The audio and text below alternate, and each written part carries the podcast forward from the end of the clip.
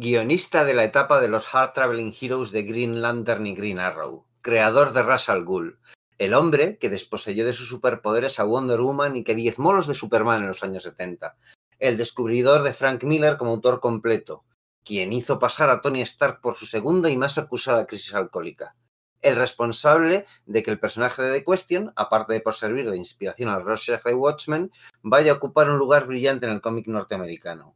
Uno de los escritores y editores que mejor han sabido entender y con ese conocimiento llevar al éxito a Batman. Estamos hablando, claro, de Denny O'Neill, que nos dejó a los 87 años de edad el pasado 11 de junio. Y tratar de enumerar sus méritos en unas pocas líneas es una tarea tan inútil como absurda.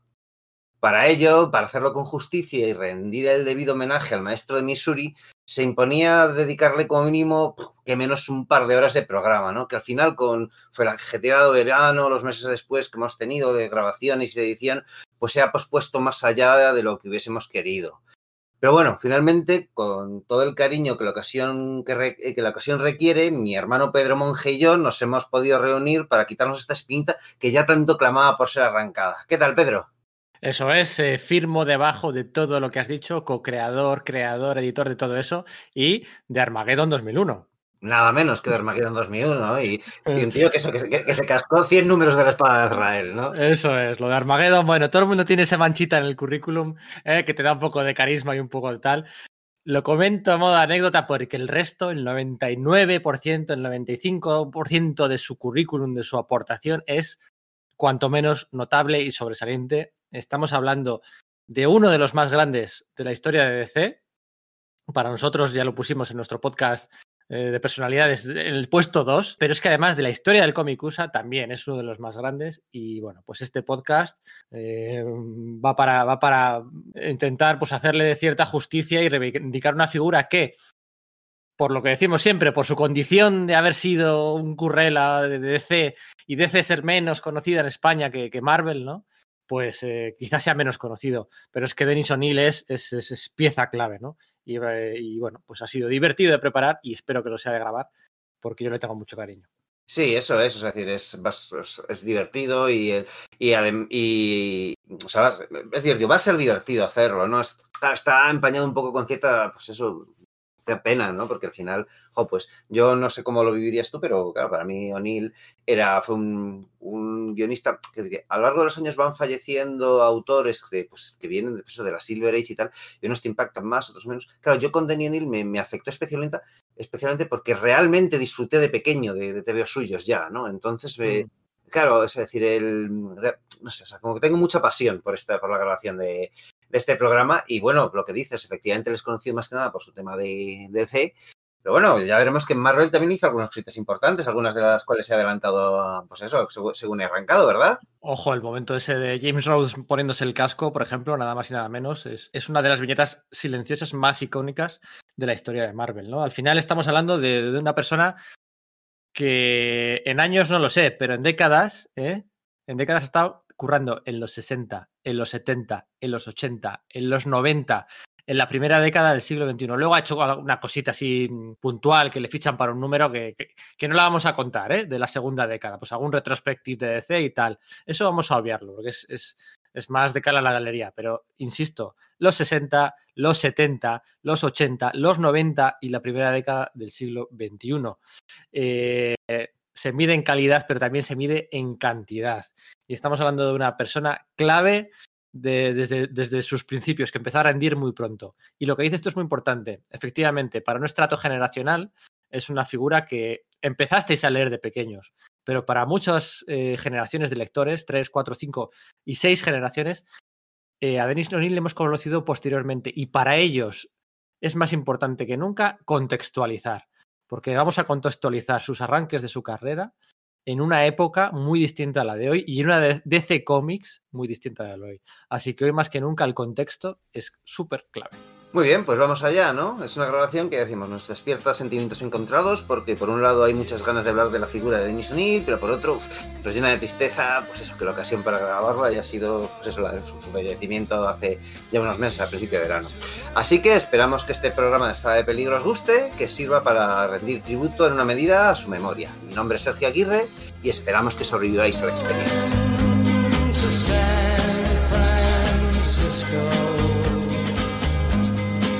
I'm gonna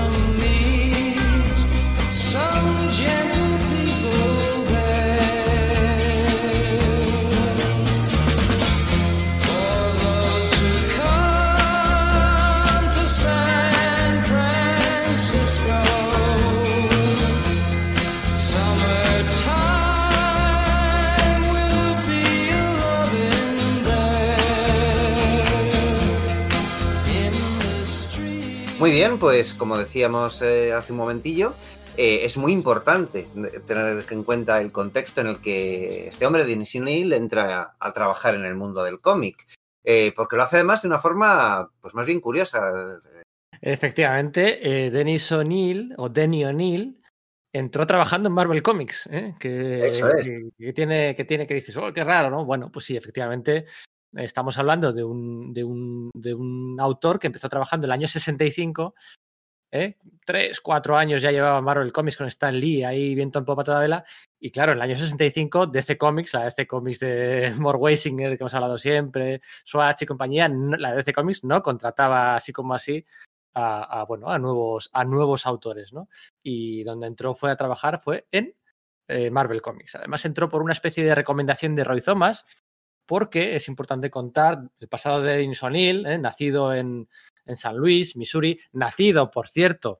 Esto, esto es una ah, anécdota. sí, sí, es, asombroso, ¿verdad? Un detalle no menor, ¿eh? para lo que decimos, figura importante en la historia de DC Comics. Que sepáis que Dennis O'Neill nació el mismo año y el mismo mes que debutó Batman en Detective Comics, en mayo del 39. O sea que fíjate si será importante. Vaya para... ¿eh? Los taquiones ¿eh? hacen que uno de sus mejores guionistas y uno de sus mejores editores, si lo juntamos, guionista más editor, el mejor sin duda, naciera el mismo mes que el personaje. Lo que decía, ¿no? Bueno, pues eh, trabajó allí en un periódico local, en Missouri, eh, lo típico, en todos los periódicos en verano pues no sabían, no sabían de qué escribir, la agenda cultural se vaciaba y le dejaron escribir pues algunos ensayos que él quería escribir sobre superhéroes, ¿no? Entonces, pues bueno, eh, escribió sobre la el renacimiento superheroico de la, de, la industria del cómic de superhéroes puro y duro, ¿no? Que, que, se había muerto, pero gracias a Garner Fox, Stan Lee, Jack Kirby, pues estaba. Y ese artículo, la madre de Roy Thomas, que era suscriptora de The Sourthest Missourian, que es como se llamaba aquel periódico tirando a conservador, que eso ya ahí ya iba a chocar Dennis O'Neill, ¿eh? sus, sus, sus, sus, pensamientos más liberales, más, más hippies, más eh, bueno, progresistas, ¿no? Progresistas, efectivamente pues em, ahí va a chocar con su editor. La madre de Roy Thomas leyó el artículo y dijo, ay, qué, chulo, se lo voy a enseñar a mi hijo, que a mi hijo, lo, típico que hacen las madres de que a veces en un reportaje, como a mi hijo le gustan, pues se los voy a recortar, a mí me lo han hecho, y se lo pasó a Roy Thomas, y Roy Thomas dijo, ostras, que este, este tío sabe de lo que habla, ¿eh? este tío sabe de lo que habla. Y en cuanto Roy Thomas tuvo la oportunidad de recomendárselo a Stan Lee, allí que fue hacer el, famoso test de escritor, ¿eh? ese test de, por el que han pasado tantos y tantos, Mark Wolfman, eh, Wayne, el propio Roy Thomas, ¿eh? el de, el de poner diálogos a cuatro páginas de Jack Kirby en Los Cuatro Fantásticos, y lo aprobó. Sí, es curioso porque a pesar de que lo, de lo que lo aprobaste, que se tiraste en Marvel en un tiempo, el propio Neil dice que, que no recuerda por qué, bueno, dice, decía en, entrevistas, pues eso, de finales de los años 90 y tal, ¿no? Aunque no recuerda por qué, eh, su estancia en Marvel, y eh, em, llevándose muy bien con Stanley, que aquello no acababa de funcionar. Era, curioso, ¿no? Y es verdad que, bueno, pues no tiene una, eh, una, gran producción ahí. está, está con el Doctor Extraño, hace el último número de, de, la Patrulla X antes de que empiecen a ser reediciones, junto a Neil Adams, que luego será muy importante en su, en, su carrera posterior en DC. Eh, sí que colabora con, con, el Doctor Extraño de Steve Ditko, ¿no? Poniéndole diálogos, además, eso a, sagas importantes. ¿Qué más? ¿Qué más eh, hizo por ahí? Pero no, no hay tanto. Bueno, espérate, ojo, se come el marrón. se come el marrón de guionizar, bueno, guionizar, guionizaba, guionizaba Ditko, ¿no? Lo que es el plot, ¿no? Lo hacía Ditko. Se come el marrón de poner diálogos a los dos últimos números de Steve Ditko en Strange Tales, en, la, parte del Doctor Extraño, luego en Strange Tales ya sabéis que había una parte de Nick Furia ¿eh? con Jack Kirby y Stanley y luego una parte del Doctor Extraño con Steve Ditko y Stanley. ¿no? Los dos últimos números, en la despedida de Steve Ditko, se comen el marrón de poner los diálogos, o sea, que no es poco, que además es justo cuando se sabe por primera vez que Clea se llama Clea, porque hasta entonces era esa mujer misteriosa, el pelo blanco, tal, no sé qué, todavía no sabía, el lector Marvel no sabía eh, ¿cómo se llamaba? Esa, el futuro interés romántico del Doctor Extraño. Y pone los números a él y luego a los siguientes números que eran de, de Bill Everett. ¿eh? Eso es el primer encargo, pero bueno, es un encargo menor, como la mayoría. ¿eh? Cuando Stanley no llegaba, se lo pasaba a Roy Thomas y cuando Roy Thomas no llegaba, pues se lo pasaban a Dennis O'Neill, ¿no? El tercero, el tercero de mm, la segunda mano derecha de, de Stanley, ¿no? Y bueno, pues ahí hizo sus cosillas, sus cómics de vaqueros, eh, Millie the Model. En, The Millie, en Millie the Model es muy interesante porque eh, ahí sí que hizo el plot. Denis O'Neill lo que hizo fue nada más y nada menos introducir a, a la agencia de modelos, esta de Millie, de Millie the Model y de Chile, introduce una modelo afroamericana. Eh, fíjate, ya estamos hablando del año 67, ¿eh? ¿eh? pero el cambio de los tiempos que iba a llevar el de la mano y esa apuesta por, por lo- lo- los personajes afroamericanos. Luego hablaremos de Jon Stewart, de la importancia que le di a, a James Rhodes, que no lo crea él, pero bueno, eh, casi, casi. Eh, bueno, pues aquí el primer ejemplo, las primeras que puede, modelo afroamericana en la colección de Millie de, de Modern, ¿no? La diversificación iba a ser muy importante, muy importante para él. Pero ya te digo, ¿eh? Poquito, ¿eh? Poquitas historias. Poquitas- aquí ese, ese, ese alias que era como Sergius o Sardanas o algo por el estilo, o, lo, o fue después cuando empezó a usarlo. ¿Tienes tú el dato por ahí? No, no lo sé. No lo sé. Yo, creo yo creo que fue aquí, porque claro, entonces era una, bueno, pues una, eh, una industria pues un poco distinta, o igual no tanto, ¿no? Pero había muchos autores que utilizaban seudónimos porque, bueno, quizás sus, las- sus aspiraciones no era quedarse en el mundo de los cómics, sino que era algo de lo que pensaban que iban a estar de paso, que servía que- para pagar las facturas y tal, y, y reservaban un auténtico nombre para proyectos más grandes más adelante. Entonces, Pero ¿qué has, pre- qué me has preguntado? ¿Si lo utilizaba en Marvel o...? Eso es, lo utilizaba ya en Marvel. Este, En, este- en Marvel, por lo que yo me he informado, no. Era Denis. O'Neill o Denny, O. Denny O. Sí, era, eh, con, con un guion, Denny O. Vale, el- sí, sí, el- como- igual eso es lo que decías, ¿no? El, O'Neill no salía, era Denny O. Vale, sí, que igual era el, eh, como el nombrecillo este que solía poner eh, también Stan Lee a, a ver de sus autores y tal. A lo que veis que es eso que es curioso porque eh, también le pasó a Stan Lee, ¿no? Su nombre de nacimiento era St- Stanley Lieber, ¿no? Y acabó cambiando solo Stan Lee. Pero eh, su idea en un principio era que iban a pasar de forma transitoria por los cómics, porque, bueno, pues querían hacer otras cosas. Eh, O'Neill se dedica todavía al tema del periodismo en, aqu- en aquellos entonces y él lo hace un poco también por pagar facturas, pues que, bueno, pues eh, pues tiene un, pues no sé si está casado, tiene una novia, que, tiene, que, tiene, que tiene un hijo, y bueno, pues, pues va apu- apurado de, de dinero y dice, bueno, pues esto es una buena forma de ganarme un sueldo. Pero en realidad él piensa que su carrera profesional va a discurrir por otros, por otros derroteros, ¿no? Para él hacer cómics, como solían decir, era pues hacer crucigramas casi, más o menos, ¿no? Pero lo que pasa que aquí eh, le acaba picando el gusanillo y, da el paso definitivo, ¿no? Y ya pues lo lleva más adentro. Luego sí, cuando iba a trabajar más tarde para otras editoriales, sí que adoptó un, un seudónimo, vamos, que no, que no lo ves venir para, para nada. Pero bueno, en los primeros cinco años de la Marvel fundacional, ¿eh? Cinco, esos cinco años que siempre se recuerdan, antes de que, bueno, pues que otros personajes que igual no han tenido tanto calado, ¿no? Antes del Capitán Marvel o antes de. No sé, esos, esos cuatro o cinco primeros años, Dennis O'Neill estaba, estaba allí presente. Así que mira, testigo en primera línea, en primera línea de, de, bueno, pues de historia, ¿no? Historia masiva. Eso es. Bueno, lo que pasa es que eso como decíamos, pues parece ser que po- de algún modo pues no acaba de, encajar bien con esa forma de trabajar. Y, además que es eso que O'Neill decía que no recordaba por qué, porque luego se llevaba muy bien con Stan Lee en los años posteriores y tal, pero en- el sale en, en un momento dado la, la propuesta para, para trabajar en Charlton, ¿no? Otra, otra compañía de cómics, pues es independiente, fuera de, de Marvel y DC. A DC ni se, es que ni, ni considera echar currículum, porque como tiene una fama, tiene fama de ser la editorial de la vieja escuela, un tanto rancia, dice, a mí ni de coña, con mis pelos largos, con mis actitudes, pues un tanto hippies y tal, no me van a contratar ni de coña. Pero pa- para Charlton sí que, eh, sí que decide echar. Bueno, pues allí tiene una enorme libertad creativa, aunque cobra pues una auténtica miseria, ¿no? Era un poco lo uno por lo otro, ¿no? Ahí conoce gente que sea bastante importante para su futuro, ¿verdad? Eso es, además es muy importante mm, desde el punto de vista eh, personal y desde el punto de vista profesional, ¿no? Por la gente que conoce y por cómo se foguea, ¿no? Porque él siempre decía que, y claro, yo es que en Marvel tengo que escribir como si fuera Stan Lee. Claro, eh, era, Esto es. Él decía, el, el- el mejor, el mejor guionista, el mejor escritor de- o dialoguista de, de- de mi tiempo, ¿no? Y yo tenía que, que hacer como si fuera él. En Charlton no. El Charlton pudo encontrar una vez propia. Y además, como el Charlton eh, no funcionaba nada y lanzaba, y proyectos de todo, y, y Char- Charlton, lo hemos comentado muchas veces, sobrevivía gracias a que tenía una imprenta y tenía una distribuidora, la propia editorial, y se imprimían y se distribuían ellos mismos los cómics. Gracias a eso y mayores márgenes de beneficio podía sobrevivir. Si no, Charlton habría cerrado mucho tiempo antes. Entonces, como le pegaban a todos los tiros, hacía western, superhéroes, policías, eh, ciencia ficción, misterio, eh, de amor romántico, hacía de todo. Entonces, allí en Charlton, sin presión, pudo encontrar pues, pues su voz, ¿no? Su, su forma de escribir, su forma de, de plantear las historias. Y estaba, está súper agradecido a esa etapa de su vida de qué, de año y medio, dos años, una cosa así, súper poco, Sí. ¿eh?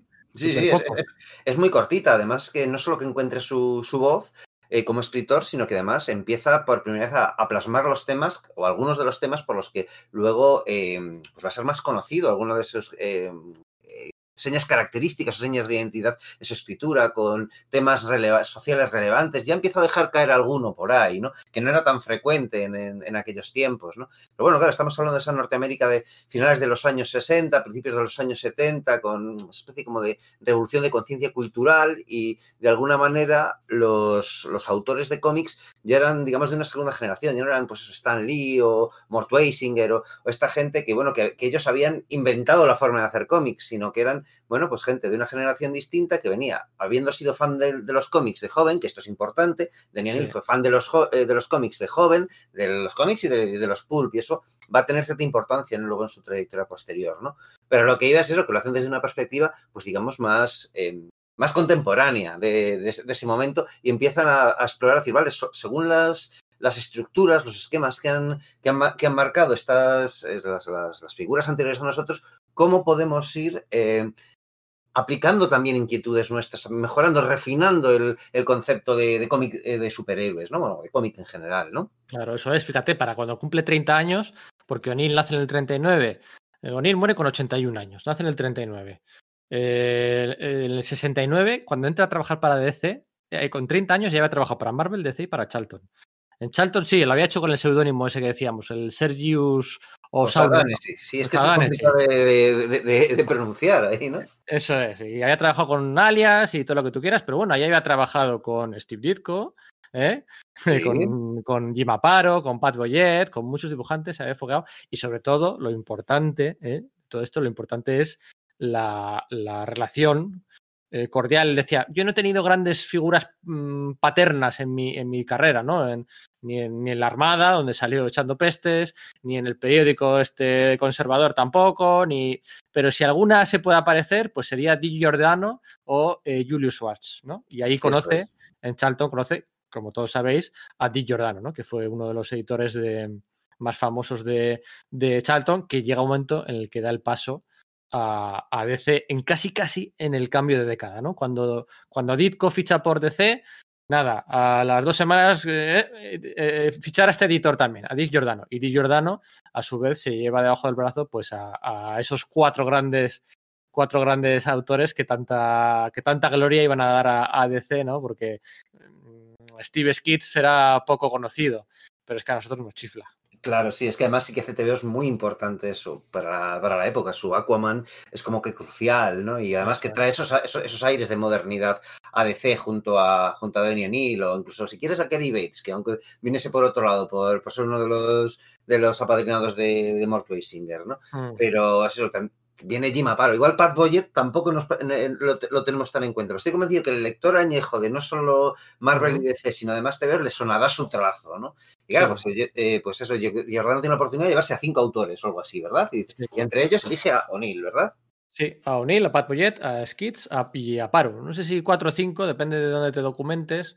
Eh, algunos sitios en los que yo creo que lo, lo cuentan mal, ¿no? Cuentan que fue Dick Giordano el primero que se fue a DC y se llevó a Steve Ditko, ¿no? Y yo, por lo que tengo más entendido, es que Steve Ditko es el primero que se fue, luego Ujú. Giordano y luego estos cuatro. Hay que pensar, hay que recordar, ahora que hace un par de meses acordados de la escabechina en DC Comics con todos estos despidos, Bob Harras, Bobby Chase, Brian Cunningham, Mark Doyle, compañía, esos despidos que hubo, que nos sorprendieron a todos. Bueno, la historia tiende a repetirse, ¿eh? Y a finales, de los años, a finales de los años 60 había habido una escabechina muy similar con la vieja guardia por parte de los editores. ¿eh? Se habían cargado, mismamente, se habían cargado a Garner Fox.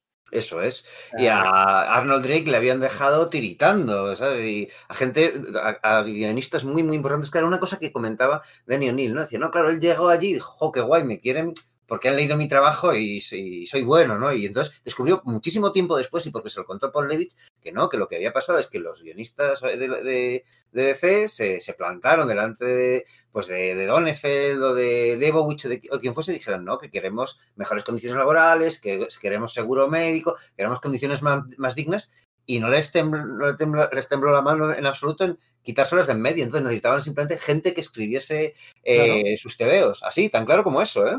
Sí, contexto, contexto. Años 60. Los cómics no, no es una editorial, era un negocio. Era una empresa, ¿eh? lo que hemos dicho siempre. La DC de aquellos años, que no acababa de entender por qué funcionaban los cómics de Marvel, era un negocio y lo que quería sacar los cómics adelante. Como no se promocionaban los equipos creativos, porque tampoco es que hubiera equipos creativos fijos, no se promocionaba, pues si algún día no aparecían y no aparecían nunca más, no había que dar explicaciones a nadie, no había convenciones de cómics, por supuesto no había Twitter, no había librerías especializadas, no había que dar explicaciones. Garner Fox para afuera, no sé quién, para afuera, todos para afuera. En aquellos años pues entró Jim Shooter, claro, pues, claro. hacía falta carne fresca que de otras maneras no habían entrado. Eso con los guionistas. Con los dibujantes eh, llevan siendo los mismos durante 15 años. No había habido sangre Eso nueva. Es quitando a Neil Adams, no había habido entrado ahí nadie. Y Dick Giordano, pues, pues iba, iba, a cambiar eso, ¿no? Y, y en el 68, pues de O'Neill llega a, a, DC Comics y allí pues va a hacer historia. Y va a hacer historia, te diría que los, bueno, es una exageración, pero va a hacer historia con los 5 o 6 primeros años, ya le valdría para estar en un top 10. Pero... Sí, porque, porque, a lo mejor a los, los, primeros primeros trabajos que llega y bueno, pues hace eh, pues cosillas, eh, pues hace Batlash, ¿no? Que es un TVO que bueno, pues que, está dibujado por Sergio Aragonés y que él recuerda como, como algo realmente brillante y tal, pero en el fondo no ha trascendido tanto, ¿no? Él siempre decía, jo, a ver si esto se reedita algún día y tal, porque es muy importante, porque creo que es muy importante. Por ejemplo, si se niega a hacer TVOs de guerra, como él ha estado en la en, en, el ejército eh, de joven y ha pillado justo la crisis de, de misiles de, de, Cuba, pues sale del ejército y desarrolla una, una conciencia pacifista importante y, dice que una cosa que no va a hacer es glorificar, eh, pues eso es, eh, a héroes militares, ¿no? Por mucho que entienda, eh, y además lo entienda de primera mano, ¿no? Que hay, por supuesto, que hay, que, que hay gente excepcional dentro del ejército, ¿no? Pero que no quiere tirar por ahí. Pero sí que va tocando diversos palos hasta que, bueno, pues, pues ya empieza a tocar a, los, a, a, las figuras realmente importantes del universo DC, ¿no? Efectivamente, porque si tiene ironía que es curioso, ¿no? La, uno de los primeros trabajos en Marvel, eh, Strange Tales con Steve Ditko, uno de los primeros trabajos en, en Charlton, aquellos Space Adventures con, con Steve Ditko y uno de los primeros trabajos en DC, ¿eh? Beware the Creeper. Claro. También con Steve Ditko, es increíble. No, no congeniaron muy bien realmente. No, nunca no, tuvieron... que eso es, es una cosa curiosa, ¿no? Claro, eran personas con sensibilidades políticas especialmente. Eh, básicamente opuestas, ¿no? Y también dice O'Neill que al principio, en esos tiempos, Ditko tampoco era tan tan vehemente respecto a ello. Entonces decía eso, que quedaban en, pues, que en aquellos momentos todavía, pues Ditko no era tan reclusivo y sí que se, encontraban en fiestas y demás. Y entonces, bueno, pues eso, pues a lo mejor le he contado a Daniel, no, pues es que el otro día fue una marcha contra Vietnam. Y claro, pues Ditko le, miraba con una cara de, pero ¿qué estás diciendo? ¿no? Y cosas por el estilo. Y sin embargo, sí que coincidieron muchísimo al principio del tiempo, ¿verdad? Sí, y luego una de las mejores, bueno, es que una de las mejores, claro, una de las 20 mejores obras de Denis O'Neill acabaría siendo el de Question de, de Postcrisis. ¿eh? Eso es. Clásico de, hay unos paralelismos muy curiosos. Luego llegaremos. Eh, pues sí, vamos, a, vamos al lío, ¿no? Porque va a tocar sí. todos los personajes. Empiezan Wonder Woman, Batman, Superman, Green Lantern, Green Lantern, Green Arrow, la Liga de la Justicia. Pero vamos a seguir el, el, el orden. El primero, bueno, pues el primero polémico en su día. Mm, novato, era novato, sí, pero sí. bueno, mmm, se le ven las intenciones, ¿no? De lo que quiere hacer. Hablamos de Wonder Woman, por supuesto. Claro, esto es así, ¿no? O sea, decir, claro, la, el, lo, el, la movida central con, con, Wonder Woman es que decide, bueno, yo quiero hacer un personaje que sea más moderno, que eh, llevarlo más al, no sé, al core, hacer, reinventarlo para las nuevas generaciones, darle un estilo, pues, fíjate, más feminista, ¿no? Es, es una cosa que luego con, con los años, pues Denis reconocería quizás su error de tino, ¿no? Diciendo, bueno, pues que claro, yo fui educado de un modo entendía que el feminismo, la versión femenina, pues se concebía de un modo, pero claro, con los años me he dado cuenta de que no tenía razón, ¿no? Y lo que hace es, siguiendo un poco la moda de la serie de televisión británica de los Vengadores, ¿no? De los años 70, por supuesto no la del Capitán América, Thor y Iron Man, sino de Bastille ¿cómo era? Es, eh, la señora Peel y... el- Sí, Emma Peel, sí, era, era un, Emma Peel, sí, un sí. auténtico furor. Las emisiones en Estados Sí. Unidos de esta serie era un furor que flip. Ya lo eran en, en el Reino Unido, en, en Estados Unidos lo petaba. Sí, y es claro, decir, y, y hay, y hay muchos referentes. El traje de que la diseña John Romita La Vida Negra es básicamente el de la, el de la señora Peel. O luego el Club Fuego Infernal de Chris Claremont y John Byrne está inspirado en un episodio también de, de, de los Vengadores de, de estos británicos. Así que, en fin, estamos hablando de toda una institución respecto a cultura popular en los Estados Mm. Unidos. ¿no? Entonces, claro, eso Eso. tiene su reflejo también en Wonder Woman. Eso es, lo que hacen es eh, despojarle de sus poderes, ¿no? Que es algo que va a repetir ¿eh? con varios personajes Sí. posteriormente. Le quita toda la herencia, mm, digamos, eh, amazónica, eh, le quita los poderes, le quita el uniforme. Y bueno, pues lo que hace es instruirla, se junta con este I Ching. Por hacer una comparación fácil, es como Stick para Daredevil, para que la gente marvelita quizá lo entienda más fácilmente. ¿eh? Y, y, y, eso, ¿no? Se entrena en la disciplina de las artes marciales con ese, con ese traje íntegramente blanco, ¿no? Eh, que sustituye por completo al, al rojo, azul y, y, dorado, ¿no? Hasta uh -huh. entonces.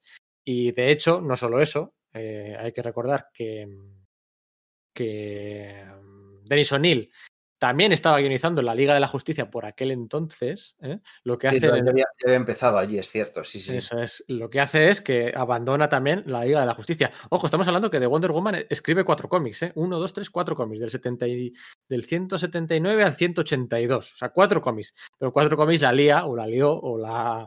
Le cayeron palos y pues bueno, eh, llega un momento que se encontró que alguien estaba dibujando cómics de Wonder Woman que él no había guionizado. Y, y, con eso entendió o sobreentendió que ya le habían quitado de la serie. Y bueno, pues, pues sí, efectivamente no funcionó. DC mantuvo eh, la idea de esta Wonder Woman más eh, urbana, eh, menos, bueno, menos superpoderosa, ¿no? Superpoderosa. Por urbana me refiero callejera, de, de, de de, sí, del... enemigos más mundanos, hay situaciones más mundanas, no tan Eso sobrenaturales, es. sino bueno, pues más apegadas a, a, la tierra, que era un poco la idea que quería darle de Neil de no, pues claro, el TV será mejor cuanto más realista sea, ¿no? Y claro, pues como la activista feminista eh, Gloria Sten, Stenheim oh. era. Sí, Stenheim, sí. Eso es, pues eh, se encargó de resaltar en un, pues creo que en un editorial en la revista Miss o en un recopilatorio precisamente de un tomo de Wonder Woman o algo por el estilo, pues quizás, aunque tuvo bastante, fue, bastante elegante ella y no, no le nombró a él ni le acusó nunca directamente en, su texto, pues señaló que, bueno, quizás lo que era interesante de Wonder Woman es que era una mujer empoderada y que eso se representaba en otros mediante su superfuerza, ¿no? Sí, efectivamente. De hecho, al final eh, eh, el propio Neil, aunque años más tarde, como dices tú, pues vio los fallos, el propio Neil en aquella época, eh, si esto había sido los números 178 a 181, en pues 20 números después, ¿eh? en el 199-200, eh, regresó a la serie, ¿no? Y tuvo la oportunidad, pues, de moldear un poco y, y lo que se dice esto de meter el genio dentro de la botella, ¿no? Pues como cuando devuelves la identidad a, eh, secreta de Daredevil, que sea más murdo, ¿no? Pues devolver un poco el genio dentro de la botella, ¿no?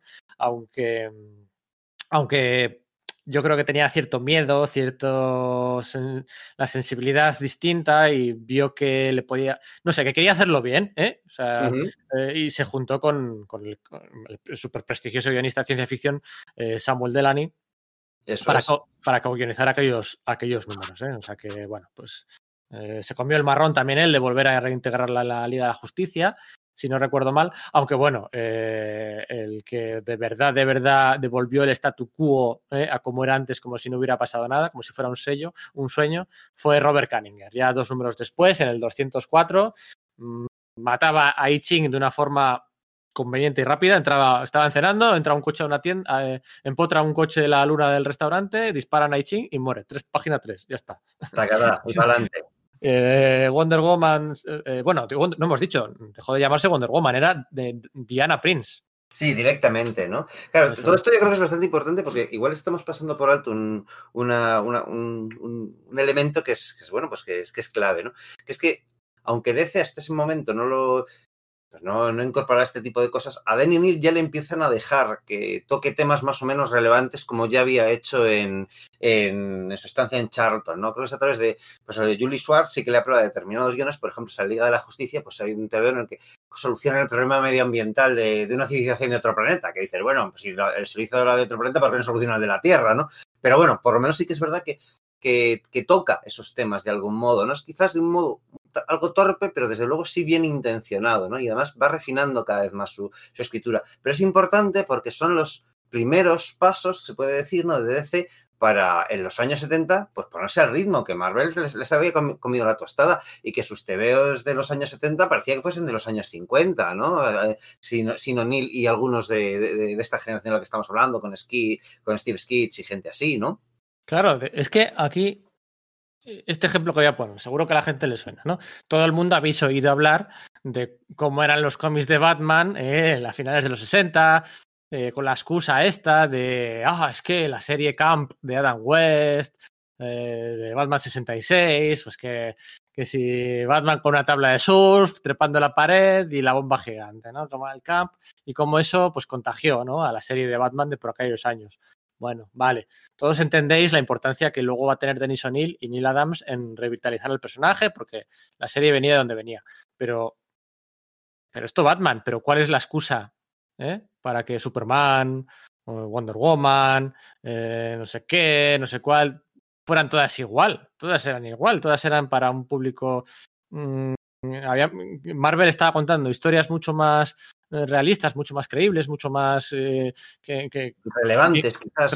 Relevantes para, para, además para un, para un espectro generacional, un, un, gradiente generacional más amplio, y estos no seguían en lo suyo, seguían en sus historias de dobles, de amores imposibles, de, de historias muy, muy raras, ¿no? Y aquí es. Sí, yo creo que es, que es el rey este de, bueno, pues esa, esa vieja escuela de Mort Weisinger, pensando que los TVOs se hacían de la misma modo que, que 20 años antes, ¿no? De todas formas, yo, fíjate, no, no lo había pensado hasta ahora pero igual no es exacto lo que, lo que, lo que estábamos diciendo, esto de, de, ese Batman que contagiado por la serie de televisión se, también era supercamp y tal, porque yo creo que en el Batman eh, contemporáneo uh, y posterior al de, lo, al de, los, en los cómics, a la serie de televisión, en realidad ya había tratado de volver un poco unas raíces un poco más oscuras con el new look de Carmina Infantino, historias más urbanas y tal. Es justo el, el Batman anterior al, a la, de la serie de televisión, este cuando todavía no llevaba el óvalo negro detrás del, del murciélago, sí, pero... Cliff, el que es verdaderamente esperpéntico, ¿no? Sí, pero están todos cagados por el Comics Code. Sí. O sea, eh, acuérdate, eh, bueno, acuérdate de, de, lo que hemos leído. Evidentemente, el Comics Code desde el 55-56 y durante 10 años en DC, lo que decía, es un negocio, es una empresa, tenían miedo a, a, a cabrear a alguien haciendo cualquier cosa que, que, que pudiera molestar y como, como, les funcionaba seguir haciendo, bueno, les funcionaba a su manera, por la distribuidora y tal. Eh, bueno, pues hacían lo mismo todos los meses y cada tres o cuatro años, como se ha renovado toda la plana mayor de lectores, porque las, las generaciones leían tres, cuatro años y ya otra cosa, ¿no? Algo más maduro, pues contaban las mismas historias. La Legión de Superhéroes. ¿no? Claro.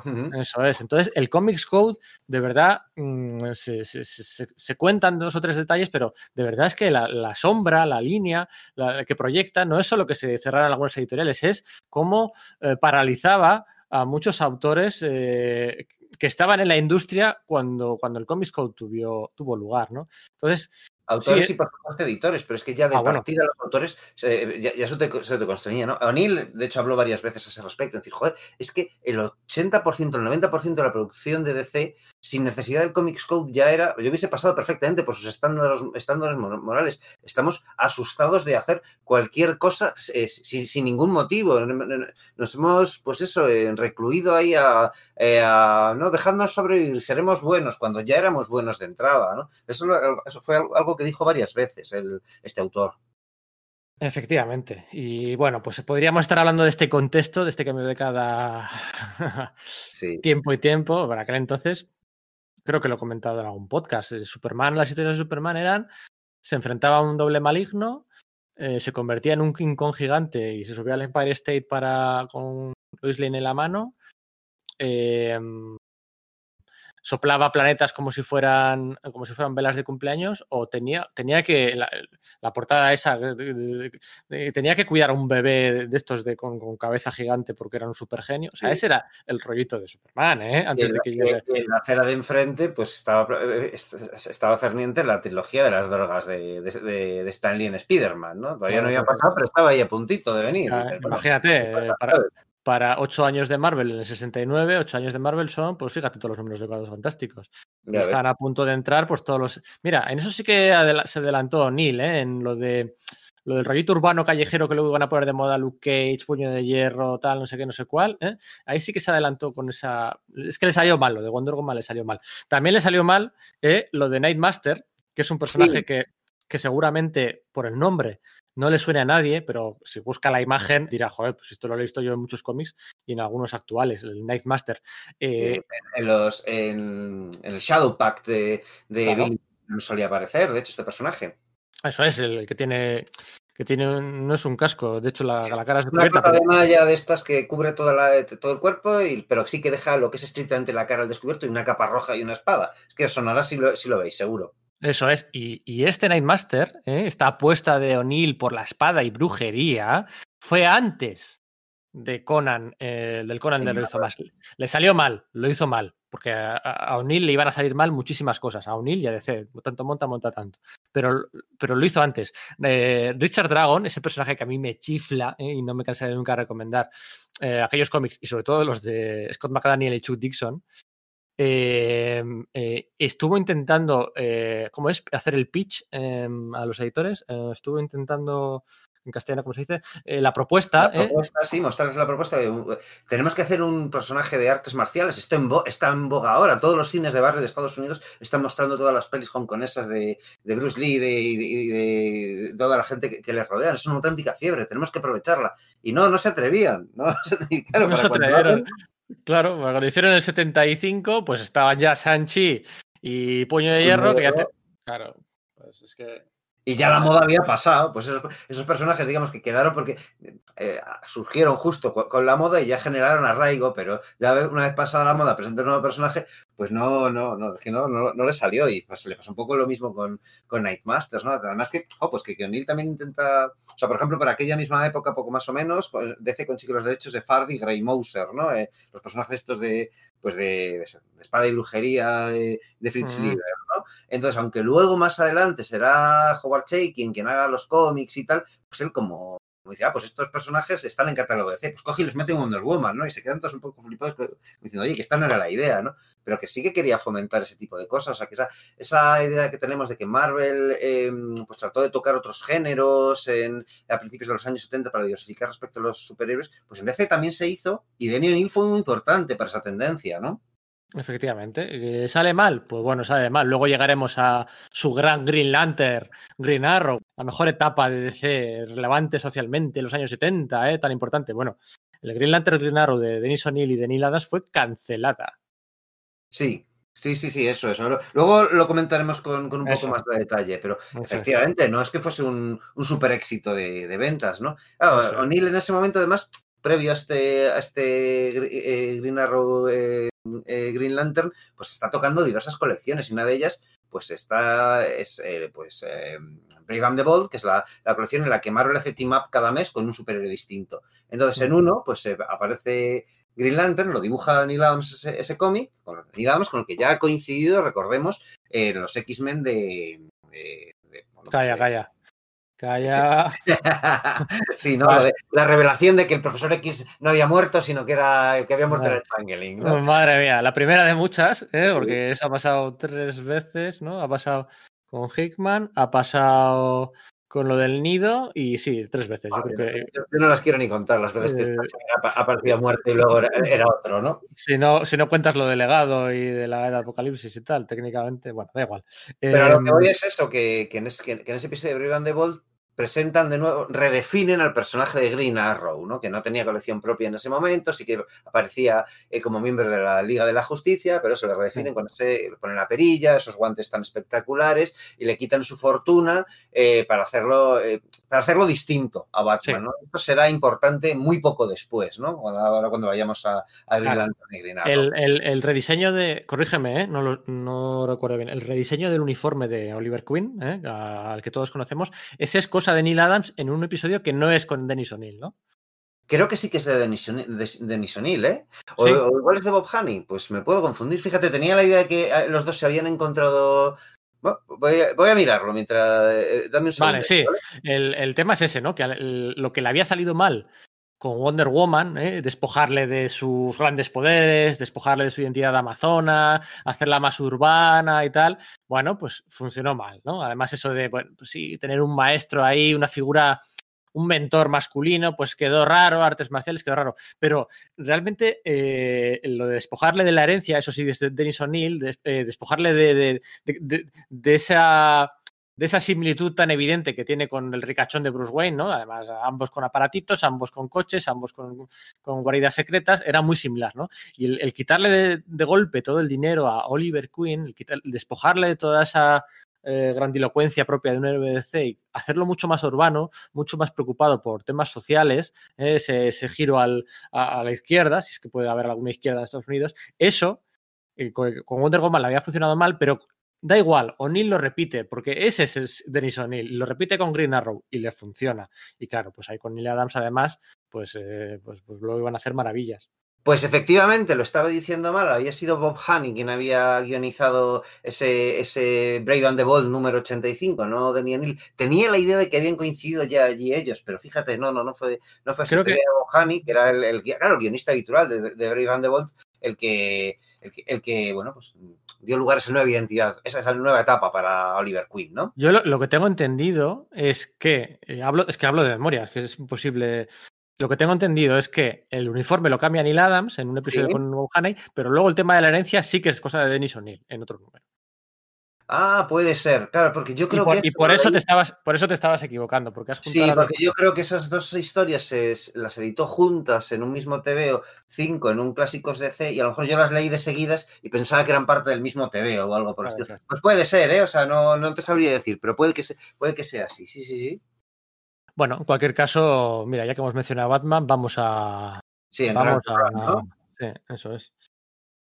Pues qué decir, ¿no? O sea, de, claro, eh, eh, Denny O'Neill entiende muy bien la esencia oscura de, Batman, ¿no? Sabe que Batman no puede funcionar o puede- no puede seguir funcionando como ese personaje camp de la serie de los años 60, ¿no? Eh, de la serie televisiva, quiero decir. Entonces decide que va a darle un giro hacia algo, pues, más oscuro, más, digamos, gótico, ¿no? En el sentido de que, bueno, pues eh, ya se habían desterrado las historias de, con, algún elemento sobrenatural, sobrenatural entendido como, pues, terrorífico, ¿no? De, los, de de, de Batman y él decide que, bueno, que, lo- que los va a coger. Como decía, yo creo que el, que el Batman de, de Carmina Infantino ya era un poco más urbano y menos camp que, el de la serie de televisión de los años 60 o el, en general el Batman de, Jack Schiff, ¿no? Y bajo la tutela de, Julie Schwartz, que se hace ya con el, con el control como editor también este, de este personaje, deciden darle ese giro, ¿no? Y claro, los resultados son espectaculares, ¿no? No te digo ya nada cuando además entra conjunción con, con Neil Adams, ¿no? Que Neil Adams, pues eso, eh, había entrado a dibujar Batman en, en, la serie precisamente esta de Brave and the Bold, no era ninguna de las series principales, ¿eh? Sí, y bueno, pues quería dibujar Batman y no, no se lo daban, pero entró en Brave and the Bold y redefiniendo la imagen de, del Caballero Oscuro poco a poco en esa, en esa serie, que era pues un poco la secundaria, ¿no? No era ni siquiera del, del mismo editor, pues fue, fue generando arraigo y la gente empezó a decir, oye, ¿cómo mola el Batman en el Vamos, ¿cómo mola que sea menos corpulento, que sea más, eh, más estilizado, que tenga las orejas más tochas, que la capa parezca que, que, se mueve como un pedazo de oscuridad, ¿no? Entonces, claro, en el momento en que se combinan las dos sensibilidades, las de O'Neill y la de Adams, ¡buah! Aquello explota. Hay que decir que no toda la labor de, de O'Neill, lo más conocido de, de, de Denny O'Neill, eh, pues eh, al, al, frente de Batman, fue con Neil Adams, que es una cosa que tendemos a pensar, porque, jo, pues, claro, pensamos, ahora hablaremos de, pues, de Ra's al Ghul, ¿no? Y tal.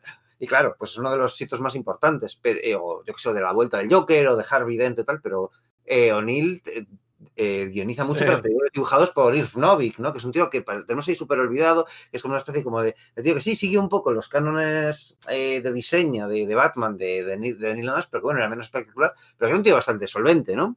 Sí, efectivamente. Hoy, hombre, está claro que hoy nos vamos a saltar nuestra propia regla. Este podcast está dedicado a Denis O'Neill. ¿eh? No, no vamos a hacer una de- dedicatoria como solemos hacer de cada podcast a un personaje tangencial con el tema. Hoy toca dedicárselo sí o sí a Denis O'Neill.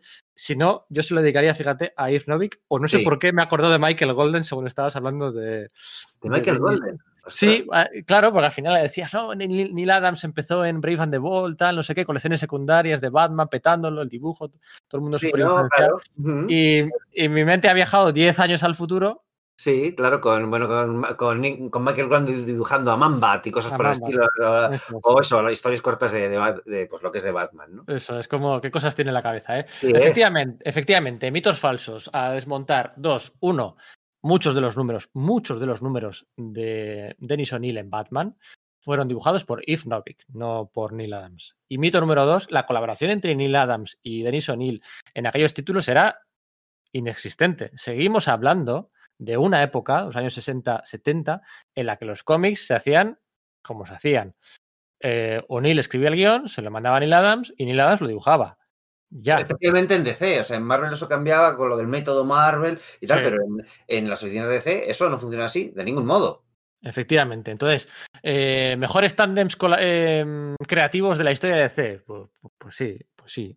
Pues Dennis O'Neill y, y Neil Adams hay que ponerlo sí o sí en ese en e- un ranking, ¿eh? Un ranking de. Mira, eso es interesante. Un ranking de equipos creativos, ¿no? Eh, Dennis O'Neill y Neil Adams, ¿no? Pues Jerry Siegel, Sí. evidentemente. Evidentemente, Jerry Siegel, Joe Shuster, Kay Milfinger, Jerry Robinson, si quieres. Y no sé, eh, Steven Eh, Lehart. y- Sí. ¿Qué ibas a decir? Eh, bueno, eh, seguramente. Rogers, ¿no? Steve Rogers. Sí. No vamos a decir, bueno, en fin, al turrón, que, que- que nos liamos, que nos liamos. Mark Wolfman y Josh Pérez, bueno, que se me va la. De hecho, este yo creo que es más influyente. Lo que quiero decir es eso: que Ras al Ghul, ¿eh? creado por Neil Adams, sí, pero es que Talia al Ghul, señoras y señores, y esto yo es una. una un mal recuerdo, o sea, un- un- una mala concepción, una mala, una confusión que he tenido siempre, y lo descubrí el mes pasado o hace dos meses haciendo el artículo este para Dolmen de, de Dennis O'Neill, que os recomiendo que compréis la, la tercera revista Dolmen, eh, dedicada eh, en profundidad a la figura de Dennis O'Neill, es algo que, que teníamos muy claro eh, cuando relanzamos la Dolmen. Eh, teníamos muy claro los dos primeros números, eh, Pacheco y Claremont, pero en cuanto ocurrió lo de Dennis O'Neill dijimos, tiene que ser él, tiene que ser él porque, bueno, hay que hacer justicia. Así que si Eh, complementar la escucha de este, de este podcast con esa Dolmen, pues totalmente recomendado. Efectivamente, más que nunca. Em, lo que iba a decir es que ahí descubrí, haciendo el artículo, que Talia no había sido, Talia al Ghul no había sido creada por Ras, por, eh, Por Neil em, Adams. por Neil Adams. Y me quedé así como, ostras, sí que hay algunas percepciones falsas o falsos mitos de aquellos años y de aquella colaboración fantástica entre O'Neill y Neil Adams, que bueno, pues que, que habría que aclarar, ¿no? Porque. porque, Sí, bueno, la- queremos recordarlo de un, de un modo, pero no, no fue así, ¿no? Y mucho menos cuando ni siquiera hemos leído verdaderamente esos TVOs, pero yo creo que eso pues eh, se habrá publicado alguna vez en, en España y muy a posteriori. No sé, yo sí recuerdo leer TVOs después de, Neil Adams y, y de Neil O'Neill con la saga al Ghul, y sí que es verdad tener la idea de que no, Talia ya se, se habla como de un personaje que ha aparecido antes, pero claro, yo Sí. no tengo ni idea de si había sido dibujo, los TVOs habían sido anteriores, habían dibujados por, por O'Neill o por, por Claro, no, pero, es- pero ese beso, ¿eh? Ese beso, Sergio. final de la saga es que, claro, o sea, es, ese- es esa, es, es- es toda, toda esa escena, ¿no? Como Claro. pum, entra en la tienda, golpea a uno, se miran, eh, dice, me lo llevo, ¿qué harás conmigo? El beso y el saludo. Madre, mía, o sea, Claro, claro. arriba. Y eso dibujado por Neil Adams, pues lo asocias y dices, bueno, es que Neil Adams creó hasta Batman, ¿no? Eh, así que, bueno, es lo que hay. Eh, un par de cositas que quería comentar. Mm, bueno, dicen, ¿no? Hay muchas declaraciones. Lo queríamos devolver a la esencia, ¿no? De los. Respetando el legado de Bob Kane y Bill Finger. Bueno, bien, pero lo que hace curioso es que lo que hacen es se quitan a Robin de en medio, ¿no? Es Sí. para dar el, el- el giro. Para ir en el sentido contrario de la serie de, de Batman de televisión, se quitan a, a Robin, se quitan muchos escenarios, eh, son fuera de Gotham. ¿eh? Sí, eso es muy Eh, curioso, es lo que digo, es como volver a, eh, como yo creo que el Carmín Infantino tenía un gran sentido de lo, de lo arquitectónico, tanto en Flash como en su Batman, había muchas eh, historias ubicadas en la ciudad y da su visión arquitectónica del asunto. claro, eh, igual fue eso, queriendo huir un poquito de eso, de, de, de, esa, de esa, imagen y queriendo volver a, a eh, ferias ambulantes con gente con deformidades humanas o eh, mansiones abandonadas o, o, tal. o desiertos. O desiertos. O desiertos ¿no? Uh -huh que tú dices tú, ¿dónde se va a columpiar Batman o a qué gárgola se va? No, es que no. Eh, México, Nueva Orleans, desierto. No, no, Pero yo creo que esto es por una cosa que es que es lo que efectivamente Daniel, ¿no? O sea, él hace avanzar el, el cómic de superhéroes, ¿no? Como vamos, a, como vamos a ver en breve, ¿no? Lo hace, eh, pone su, su, granito, su, granito, su granazo de arena en que se vuelva más relevante, eh, hace avanzar la caracterización de personajes, etc. Pero también sabe mirar atrás al mismo tiempo, ¿no? Entonces, cuando mira al Batman antiguo, mira al Batman casi del primer año, ¿no? De antes de que apareciese Robin, ¿no? Ese, ese Batman sí. con, las, con la saga del, del, monje loco, de, pues eso, del profesor Hugo Strange, o incluso va más allá y va también al pulp, ¿no? Es decir, el Batman está muy influenciado por la sombra, del cual hablaremos también dentro, dentro de un momentito. Y, y claro, Russell Gould es un villano eminentemente pulp, es una especie de Doctor Fumanchu, solo que en vez de ser de, extre de Extremo Oriente es de Oriente Medio, de algún modo, ¿no? Con esa hija eh, que, que, le sirve, que, que, además es interés romántico del héroe, un poco como la, como la hija de, del Ming, de Ming con Flash Gordon, ¿no? Mm. Saben mirar para atrás y tener unos, referen unos referentes claros y lo que hace es subrayar y, y establecer nuevas, eh, nuevas esencias de ese tipo para con Batman y modernizarlos de cara a, a, los años 70, que no parecía algo fácil tirar de esos temas que podrían haber sido perfectamente caducos y sin embargo O'Neill sabe implantar con, pues, bastante, con bastante tino, ¿no? Y luego le echa huevos y recupera a dos caras, ¿eh? que un villano súper desaparecido por culpa del Comics Code, ¿eh? una historia que acordaros originalmente que Harvey Dent se curaba, luego habían aparecido muchos dobles y no se sabía si era él o no. Harvey Dent estaba súper desaparecido y lo recupera lo mismo con Catwoman. ¿eh? Son personajes, esos villanos que habían desaparecido por culpa de Comics Code, eh, la revitalización definitiva del Joker, ¿eh? con aquella aventura del, del Five Way Revenge, la saga sí. de la hija de demonio, por supuesto, y ese crossover eh, con The Shadow, un personaje super meta en este caso, porque claro, todo el mundo sabe que es una de las tres, ¿no? Una de las tres inspiraciones para, para crear a Batman por parte de Bob Kane. Eso es.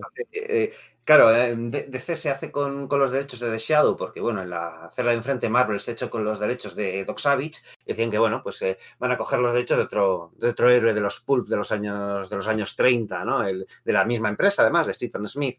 Entonces, bueno, pues, pues, pues The Shadow, ¿no? Y claro, Neil sabe de lo que está hablando y dice, venga, voy a cruzarle y que, y que eh, en, la, en, la, misma serie de Batman, ¿no? En un primer número, que igual no es, es un poco oportunidad perdida porque, en fin, no aunque está esta declaración de que Batman le dice, no, pues es que tú me serviste de inspiración, en el fondo la trama no es más que, bueno, pues lucha contra unos falsificadores en, Arizona. Pero unos números después, jo, vuelve a sacar a The, Shadow en la, serie de Batman y le da muchísimo más peso y te cuenta una historia que hace establece por retrocontinuidad que antes de que los padres de Bruce Wayne muriesen, eh, eh, eh, en un atraco a banco en el que estaban los Wayne y, el, y, el, y, un joven Bruce, eh, The Shadow le salvó la vida y que The Shadow organizó un tiroteo pues de narices con, con, contra, los, contra, contra, los atracadores y que eso, es, ese tiroteo, ese, ese sonido de, de, de, los disparos fue el, como el primer paso para, la, para la, el odio eh, casi eh, neurótico que,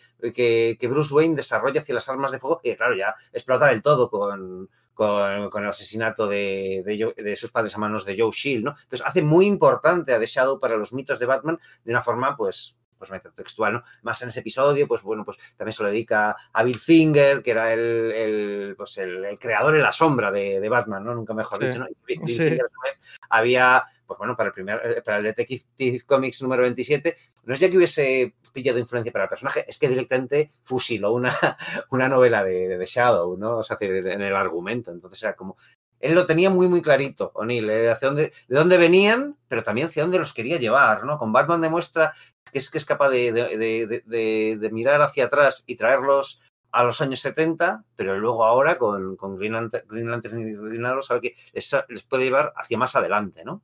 Pues sí, ese primer número, ese primer crossover, ¿eh? Batman 253. El, eh, el primer crossover Batman de Shadow con dibujo de Yves Novik. Efectivamente. ¿vale? Y el siguiente, 259, este que hemos hablado, yo creo que también está dibujado por Novik, ¿no?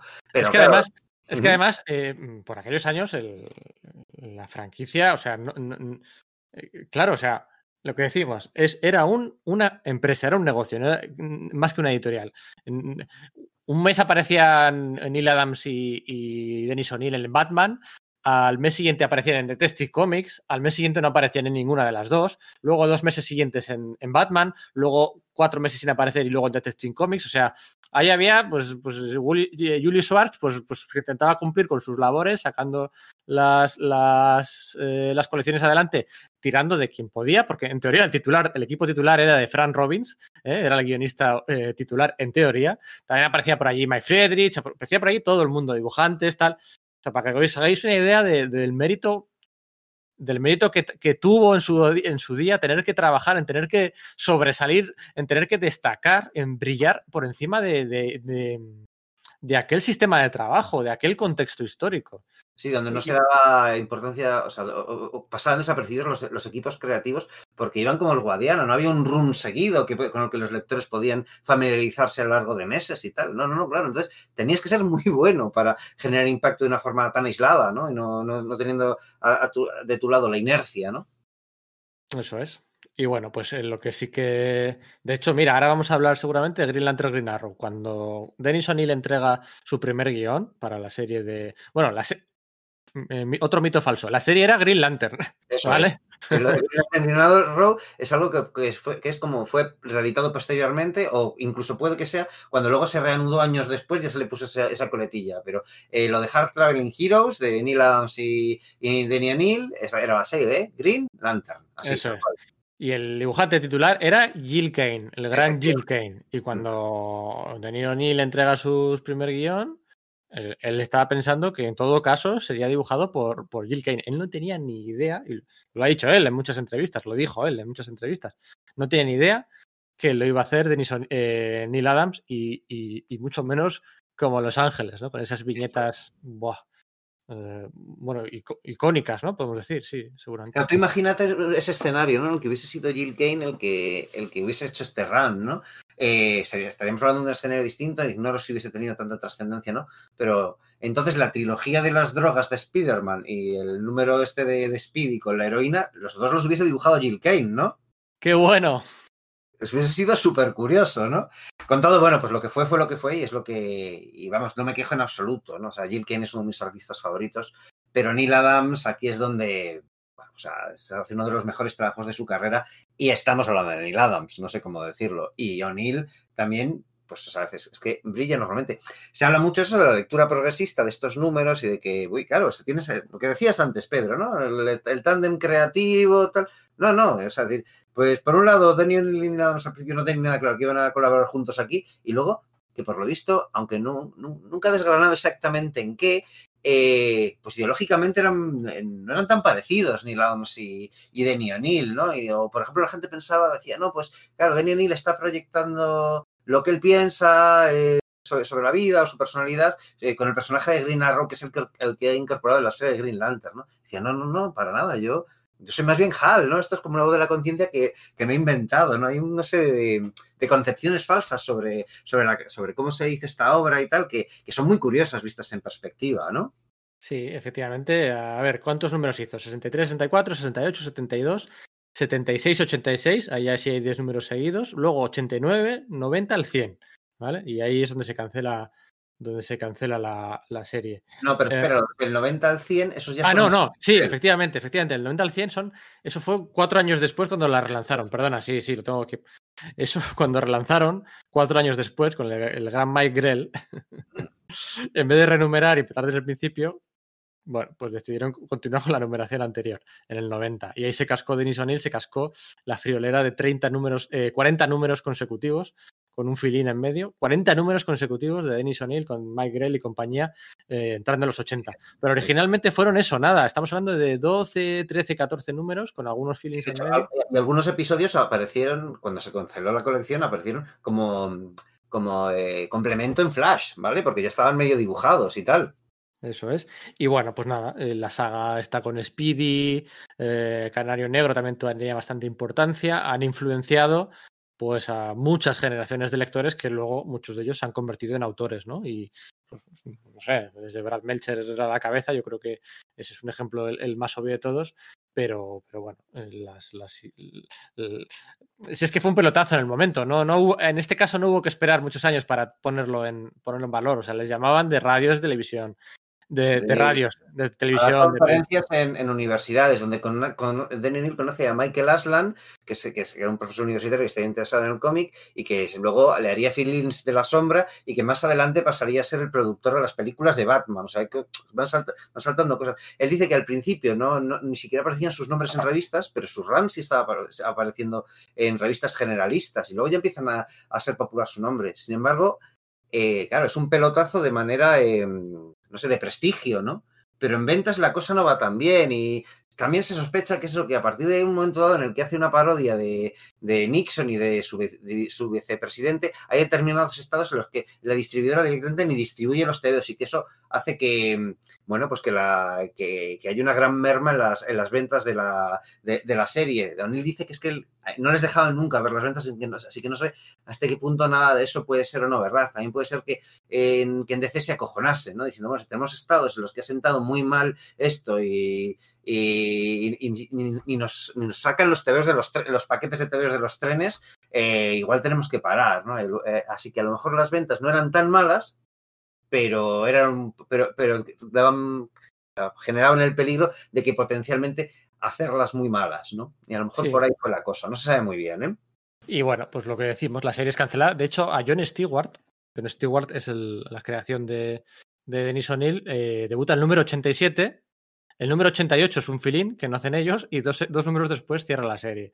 O sea que bueno, pues tampoco tibró mucho, pero ahí está, ¿no? Esa, mmm, esa bueno, esa parte progresista de querer incluir a, a, personajes afroamericanos, pues hace que debute John Stewart en diciembre de 1900, estamos ya en 1971.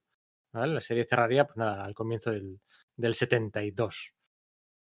Sí, que es. Eh, y, en, y, en, realidad, esto que he comentado de la serie de Shadow y tal, sería más. Sería, pues eso, de, de, después en ese año. Como decimos, eso, la serie de Green Lantern, el serial de Green Lantern y Green Arrow continúa un poco en algunos complementos de, Flash.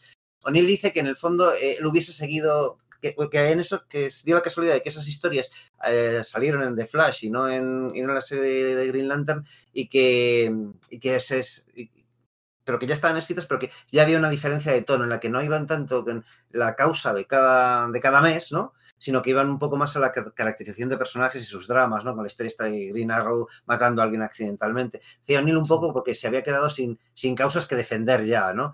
Sí. Tenía un enfoque también interesante, O'Neill era como, voy a presentar problemas, pero no voy a ser tan arrogante de decir tengo las soluciones en la mano, ¿no? También un poco porque quería hacer un, un poco, digamos, de, de, de manera pedagógica, no olvidemos que, bueno, que él era periodista y que esa, ensayo, esas historias sobre el, sobre el cómic, porque que, que, que, llamó la atención de la madre de Ray Thomas, eran, pues, digamos, en los suplementos infantiles, con lo cual tenía en cuenta el público al que iba dirigida su, eh, su, producción, ¿no? Decía, bueno, pues quizás yo ya soy demasiado mayor para pensar en soluciones creativas para estos problemas que aquejan al, al, mundo. Quizás si los niños empiezan ya a pensar en ello, den con soluciones más, más adelante. Y por eso plasmarlos, ¿no? Por eso presentarle que eh, hay problemas en el mundo, no invasiones alienígenas, sino problemas de polución, de racismo, de, de, igualdad respecto a géneros, de bien, de, infinidades males que quejan a la, eh, a la, sociedad actual, ¿no? Mm, de hecho, se nota mucho, ¿no? Luego el, el, cambio de el cambio de esos cuatro o cinco años hasta que la serie se relanza. Eh, esa DC Comics, eh, ya con eh, casi que la entrada de Janet Kahn y demás, esa DC Comics no es la misma DC Comics de, de, principios de, de, década, donde, bueno, dentro del caos interno les dejaban más o menos libertad para, venga, haz lo que quieras y sácame la, la fecha para adelante, ¿no? Y esa segunda etapa en Green Lantern, bueno, no, no, es tan potente, a pesar de que, bueno, pues el dibujo... Sí, la, la, de Mike Grell, dices, ¿verdad? Claro. Sí, es más superheroica, neta. Eso es. Todo lo bueno y malo que eso pueda tener. Eso es, en el momento en el que eh, la parte urbana, la parte pegada a la reali realidad sociopolítica de un país, eh, la serie pasa a ser una serie eh, ambientada en el espacio exterior, pues, claro, pues pierde trascendencia, ¿no? Pues sí, que pues, no. puedes hacer metáforas y tal, pero tampoco abundan demasiado en, ese, en esa parte de la, de la serie, ¿verdad? No, no, hace falta explicar mucho más, no. que, que, que, queda bastante, bastante claro. Vale, pues en el 72, como decíamos, ya es cuando pues eso, eh, se pone al, a los mandos de, la sombra, con una de Shadow, ¿no? Con, una colección bimestral que empieza con Mike Kaluta, se, se, barajean los nombres de Alex Todd, de Bernie Wrightson, de, de, Jim Esteran, con ninguna de esas cosas salen, pero te da una idea de, del interés que había, ¿no? Por, porque esa serie saliese para, para adelante de Neil, que es un entusiasta, eh, pues eh, hace un montón de historias autoconclusivas con mogollón de ese, de ese sabor, de ese sabor pulp noir, pero eh, Mike Kaluta al final se termina bajando del barco, entra Frank Robbins, el que era, bueno, pues eso, el, guionista de Batman, ¿no? Pero claro, también era un, el dibujante de las tiras de prensa de Jenny Hazard, ¿no? Y aunque es un estilo totalmente distinto al de Kaluta, pues la, la cosa sigue funcionando muy bien. Pero Neil ya empieza, eh, o sea, eh, también hay que decir que en esa etapa eh, Daniel Neil empieza a tener problemas personales y empieza a tener problemas con el alcohol. Y eso, eh, él en entrevistas muy posteriores dice que, o sea, o, o, lo reconoce, ¿no? Abiertamente. Dice, yo hay cosas que no recuerdo bien de esa década porque yo estaba... Sí, de hecho, él dice, uh -huh. él dice que la gira promocional televisiva de los números de Green Lantern Green Arrow por todo el país a televisión nacional le pasó factura. Le pasó factura uh -huh. y él cuenta, no sé si exagerando o no, yo me lo creo, que le costó el matrimonio y le costó caer en una, en una crisis alcohólica de la que le costó salir y sobre todo las dos cosas juntas eh, le provocaron muchos problemas económicos.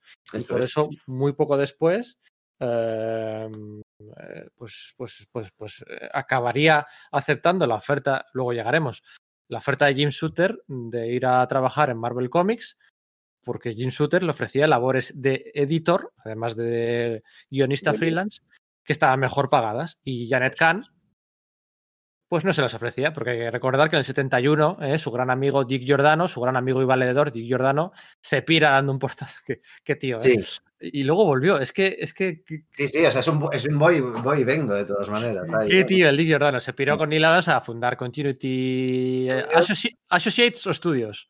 Ah, yo siempre los he llamado Continuity Studios, pero, es posible, pero ahora que lo dices es posible que sea Associates, eh, eh, más bien, ¿no? ¿Eh? Bueno, eh, no sé. Lo que tiene, no sé. Perdonadnos de estas cosas que nos equivocamos de las divagaciones. Es, es el hablar de, de, de, memoria y con entusiasmo, ¿no? Que al final el dato no lo tenemos al lado, ¿no? Eso es. Y, y sí, se va Dick Giordano y pues él se siente un poquito así como más eh, desválido, se dice, ¿no? Y, y Janet Kahn pues no le ofrece, no, no hay ningún puesto de editor libre. Entonces, Dennis O'Neill se marcha marcha Marvel, ¿eh? cinco años, para, para, ganar más dinero por, por esto, por estas crisis personales, alcohólicas, sentimentales que tuvo a raíz de la gira promocional mediática eh, del éxito de Green Lantern Arrow. Qué ironías de la vida, qué mierda. Sí, ¿eh? todo, ¿eh? sí. sí. Uh -huh. Sí.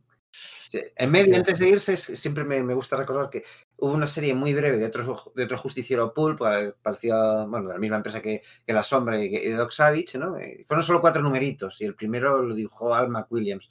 Pero es que luego los tres siguientes, los, los, los, los de todos ellos de Daniel Neal, los tres siguientes los dibujó Jack Kirby. Entonces sí, hay un, por ahí un TVO de, de Jack Kirby eh, guionizado por Daniel Neal. Tal cosa existe, ¿no? Aunque a menudo se ha, se ha olvidado, ¿no? Pero, Qué bueno, que, que, habría una diferencia de 40 años ¿eh? entre los dos. Bueno, sí, igual, igual, igual, tanta no. Bueno, sí, joder. Bueno, claro, pues, bueno 40 sí, no, pero 30 años sí podría haber, ¿no? Sí. O sea, eh, cuando Danny O'Neill nace, eh, Jack Kirby ya estaba, ya era un profesional en el mundo del cómic en, en los años 30, ¿no? Bueno, sí, igual serían 20 más bien. Sí, jovencito, sí. Kirby, Kirby, ya sería joven en ese momento, sí. Sí, sí, me he venido arriba, sí. Bueno, pues nada, ¿qué? Hablamos del hombre de, el hombre de acero y luego el del hombre de hierro. Primero del de acero, ¿no? Primero hablamos del hombre de acero, eso es, eso es, eso es. Bueno, pues como decimos, eh, con Wonder Woman eh, trató, de, trató de hacerla más accesible o más, más urbana, más apegada, reduciendo, eh, bueno, quitándole los poderes, y con Superman decide hacer lo mismo. Le encargan hacer Superman, eh, cuando Mort Weisinger se, se, retira y entra Julie Schwartz, que como decimos es su, bueno, pues el editor que, al que, el que iba asociado su carrera en este tramo de, de, de, de los años 70, ¿no?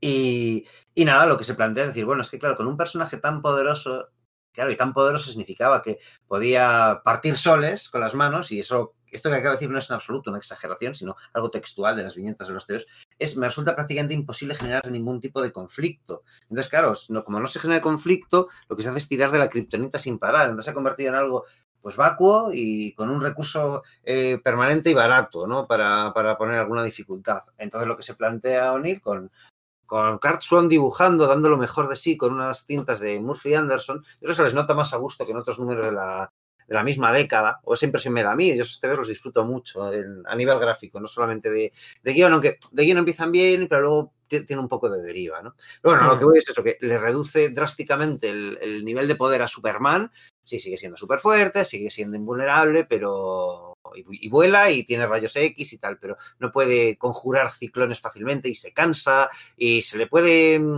sea, no sé, vamos, que es, es, es más próximo en, en algunos aspectos al, Uh, quizás al Superman de la Golden Age, aunque no tanto, pero creo que el nivel de poder con el que se podría más fácilmente identificar sería con el mismo que tendría el, el Superman de John Byrne. Eh, es que, eh, es que se, nos, 10, 15 se, después, sí, sí. se, nos, olvidan algunas cosas. La primera película de Superman, eh, lo típico, eh, entre aficionados, echando unas chanzas y tal, no sé qué, es decir, joder, qué ridículo, eh, Superman, que coge al final y, y empieza a volar hacia atrás, tal, y viaja en el tiempo hacia atrás. Qué ridículo. Pero eh, la Eso lo hacía. Superman todos los días en los cómics. Eh, ahí, ahí, estoy. o sea, que contexto, siempre, contexto. Claro, o sea, Superman en los TVOs previos a, Denny O'Neill, una de, las, de sus funciones de la supervisión es que podía mirar eh, con, o sea, con visión telescópica no ya a, a, otra, a, a, otras partes del país o de la ciudad o a otros planetas o del universo, es que podía mirar atrás o adelante en el tiempo también, o sea, es que era totalmente ridículo, o sea, estás salido de cualquier escala. Entonces, claro, efectivamente, eso, esa anécdota que tienes, no, Superman coge y, y hace girar la, la, Tierra al revés y se. Bueno, para empezar no es eso, sino que lo que hace es utilizar la. Se, pone a dar vueltas para ir más rápido que, que, la luz y viajar en el tiempo, no hace retroceder el, el, el, el, planeta con su inercia, ¿no? Pero que es que, efectivamente, esos son los niveles de poder de ese personaje. Porque, aunque. Y Denny O'Neill se los, se los reduce un montón, pero en cuanto se va, poco a poco se le van devolviendo. Y claro, Superman, que termina, llevando, eh, term, que termina llegando al cine, eh, pues tiene ese nivel de poder, ¿no? De, de algún modo, ¿no? Y bueno, pues esta, este acercamiento con, con, de Daniel Neal está bastante bien. Además, creo que se ha ido, se incorpora a, a, de forma ya como más permanente a Morgan Edge como el... Eh, que era un secuaz de Darkseid que, que Jack Kirby había presentado en su en, Jimmy Olsen en, en, algún otro título de, del Cuarto Mundo, lo, se incorpora de lleno a los, a los ministros de Superman, es el tipo que, bueno, pues que pone a trabajar a, a Clark Kent delante de las cámaras, no en, su emisora de televisión, no solamente como periodista, ¿no? que es como pasó gran parte de los años 70 y, y, y de los 80 Clark Kent, ¿no? como locutor de, de televisión, fue un cambio pues oye, relativamente importante en el, en el, personaje y ese sí que duró, bueno, por lo menos un tiempo, ¿no? Hasta, hasta Crisis, por lo menos. Pero eso, la idea sobre todo es reducir el nivel de poder y se le enfrenta contra un doble suyo hecho de arena, que era un poco, eran rebuscadas las cosas, ¿no? Y luego está el tema de, se destruye toda la kriptonita del planeta, que es como, ¿vale? Si lo que tenemos que hacer es buscar nuevos, nuevos tipos de amenaza, encontrar formas creativas de que Superman, que ahora le vamos a reducir el nivel de poder, pues pueda ser dañado. Entonces, vamos a quitarnos esa, pues esa lacra, ¿no? que en ese momento probablemente fuese para, Neil, hasta los guionistas, esa, esa dinámica de los tebeos de Superman. Y, bueno, pues lo hizo durante unos números, pero no sabe rematar muy bien la etapa. Hay por, ahí en medio una estatua de un, de un demonio chino que se reanima y tal, que es como, ¿a qué viene esto aquí exactamente? Creo que llega a salir y Ching, el, el personaje este de, de, Wonder Woman, por ahí también en medio, aunque yo no sé si estaba muerto en ese momento, pero yo juraría que también aparece por ahí. Y, y, nada, pues él se larga y deja el personaje así, pero se va olvidando, se va olvidando eso. Y hubiese sido un gran, una gran suma, la, una gran adición a, a, los mitos de Superman. Si hubiese quedado así el personaje igual, no hubiese sido tan imprescindible eh, relanzarle 10-15 años después, ¿no? Sí, bueno, los relanzamientos de Superman son inevitables. Cada 15 sí, años hay un, hay un relanzamiento. Jerry Siegel y Joe Shuster en, el, en finales de los 30, More Weisinger a mitad de los 50, eh, Dennis O'Neill a comienzos de los 70, John Vine en el 85, 80, sí, claro. Uh -huh. y Jeff Loeb con ese Back to the Basics eh, Silver, Silver, Age eh, en comienzo de siglo. Luego ya este periodo de 15 años se, se, rompe la medida y que si Mark Wade, Jeff Jones, los nuevos 52 y, y demás.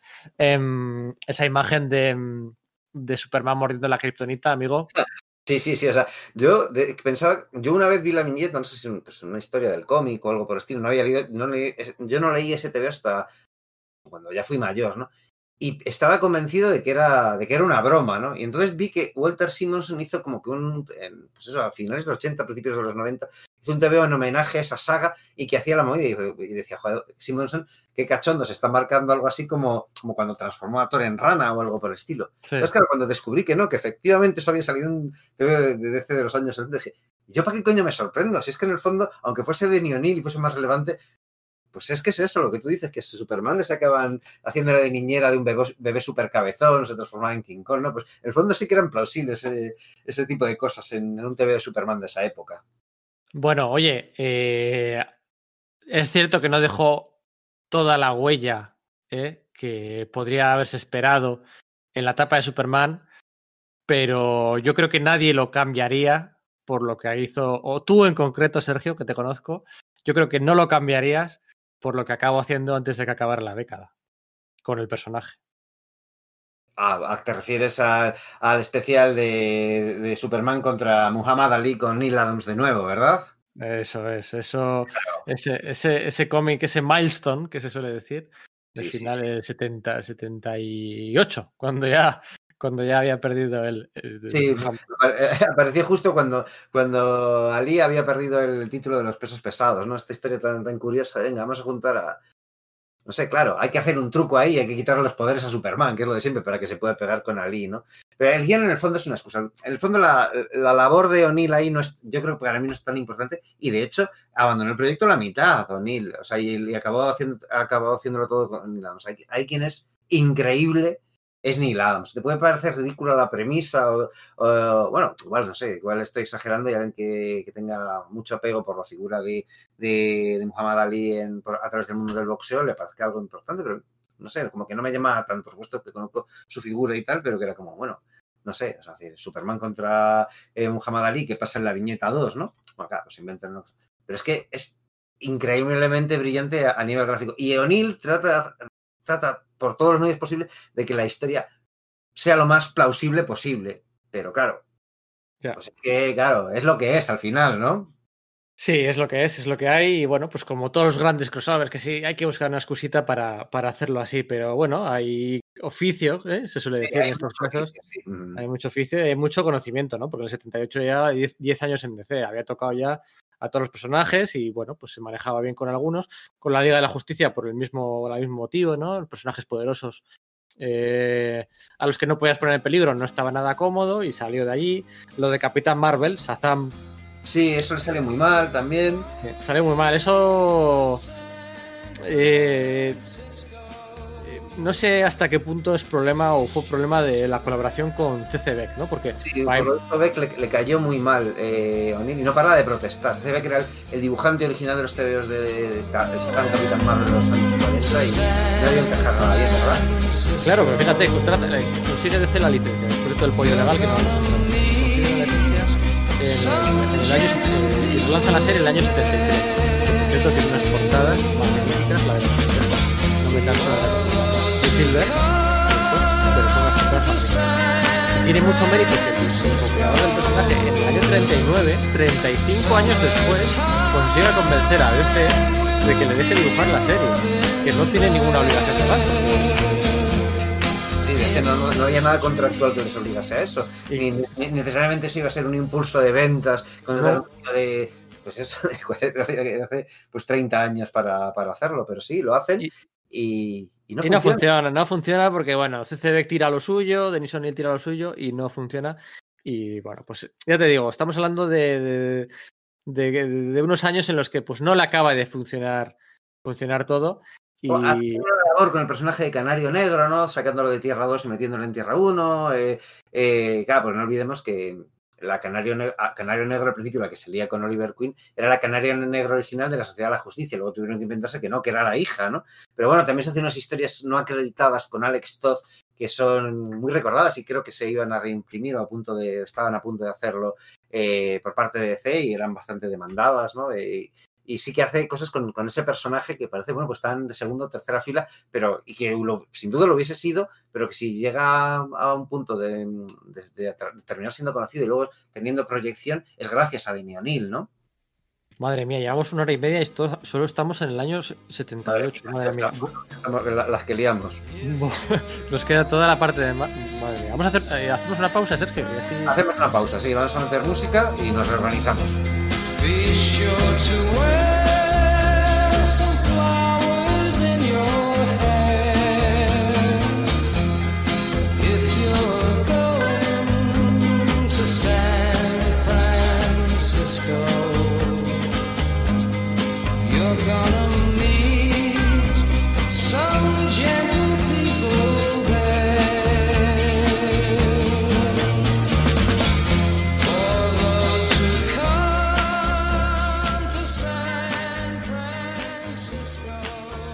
Bueno, pues nada, vamos a cambiar de tercio, casi casi también cambiar de década para continuar repasando la trayectoria todavía como autor de Denis O'Neill.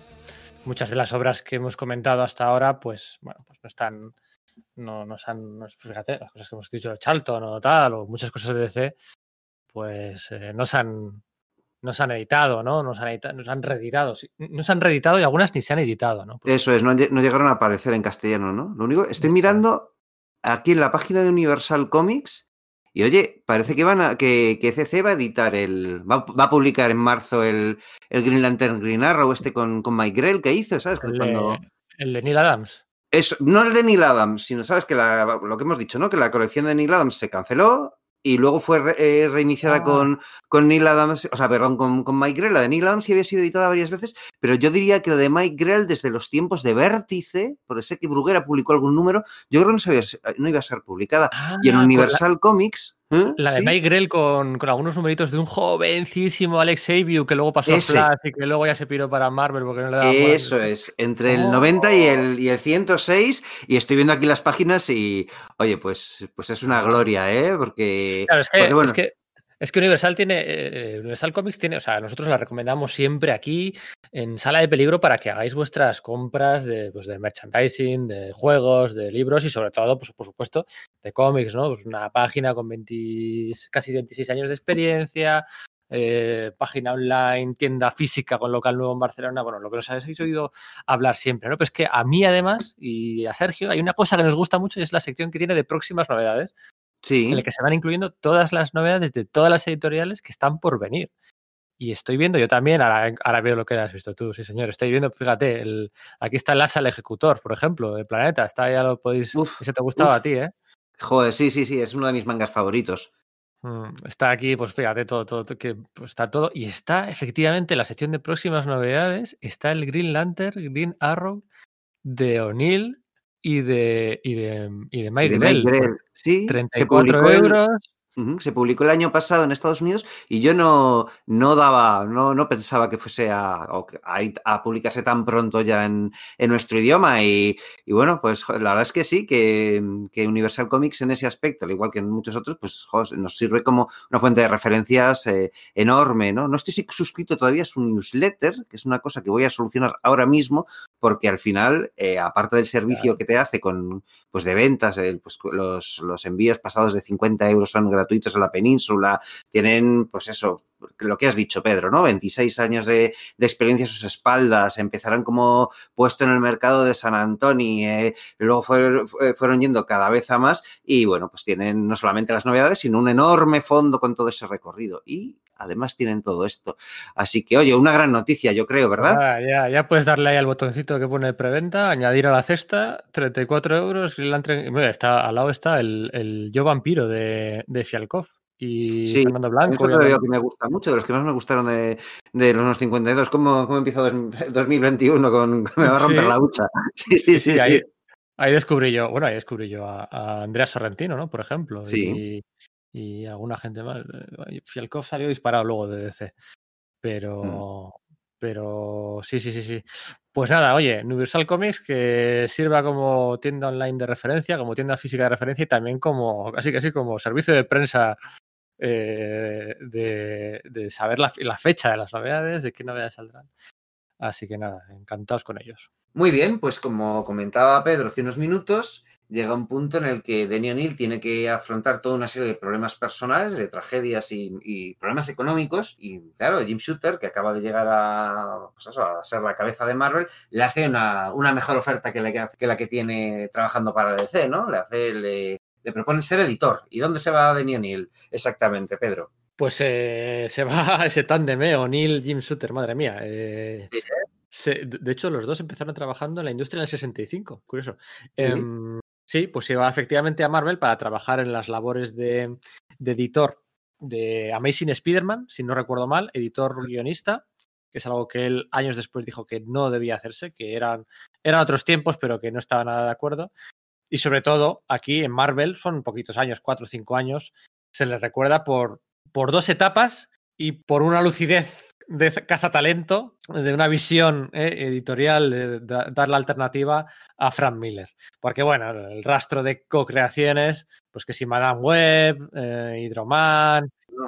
Sí, bueno, tiene el, tema este de, de, editar la serie del Caballero Luna, ¿no? Que, bueno, pues claro, mete a Doug Munch y a Bill Sienkiewicz, no tiene esa, esa visión de lanzar esa serie para, para el mercado directo. Pues sí, o sea, yo lo tengo muchísimo aprecio, ¿no? Pero quizás lo, lo primero muy gordo que hace es eso, de, la serie de Daredevil que está languideciendo. Para mí no creativamente, ojo, que para mí eh, esos episodios dibujados ya por Frank Miller, un jovencísimo Frank Miller, y guionizados por Roger Mackenzie, a mí me gustan muchísimo.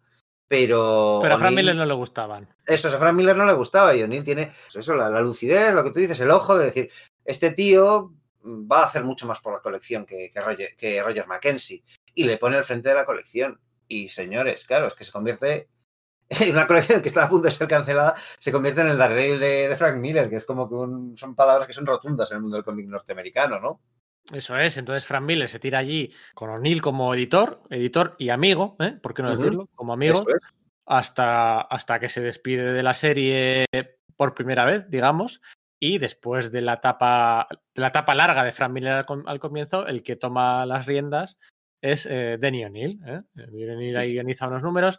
Son un poco eh, reguleros, eh, tienen cosas interesantes y presenta algunos conceptos interesantes como, bueno, por ejemplo, Lady Deathstrike, ¿no? El Dama Mortal es presentada allí por primera vez, ¿no? Y, se empiezan a dar pistas de, aunque es una colección de Daredevil y lo ves no nos sale, eso resultará ser fundamental para cosas que más adelante serán importantes para, para Lobezno, ¿no? O yo qué sé, entra ahí David Mazzucchelli, ¿no? Que, claro, que luego hablamos del, del, del, Born Again con Frank Miller, pero Mazzucchelli ya entró unos números antes con, con Danny O'Neill y tiene unos episodios maravillosos con uno que es un enfrentamiento contra el buitre, es, es que es una pasada, es, es una barbaridad y eso está guionizado por O'Neill, ¿no? Yo esos no los he leído, fíjate, esos que me estás diciendo, de todo lo que hemos comentado, esos, esos no me los he leído y menos voy Sí, yo te recomiendo, está bien leerlos, ¿vale? O sea, que no te, no te van a causar prejuicio, perjuicio alguno, ¿no? Pero se nota eso que trata de introducir tramas de, venga, pues otro jefe mafioso, y saca una especie como de Tarzán mafioso por ahí,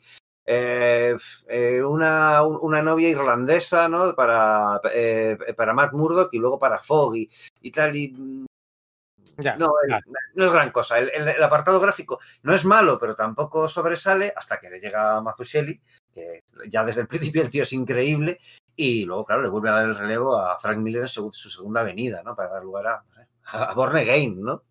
Sí, ahí eso es, ahí siguen siendo grandes amigos y lo seguirán siendo unos años más. Luego la relación se enfrió un poquito y es una pena, pero bueno, es, son gajes del oficio y, y bueno, pues pues eh, luchas de egos, luchas de poder, luchas de, muchas cosas que, bueno, pues que, pasa lo que pasa.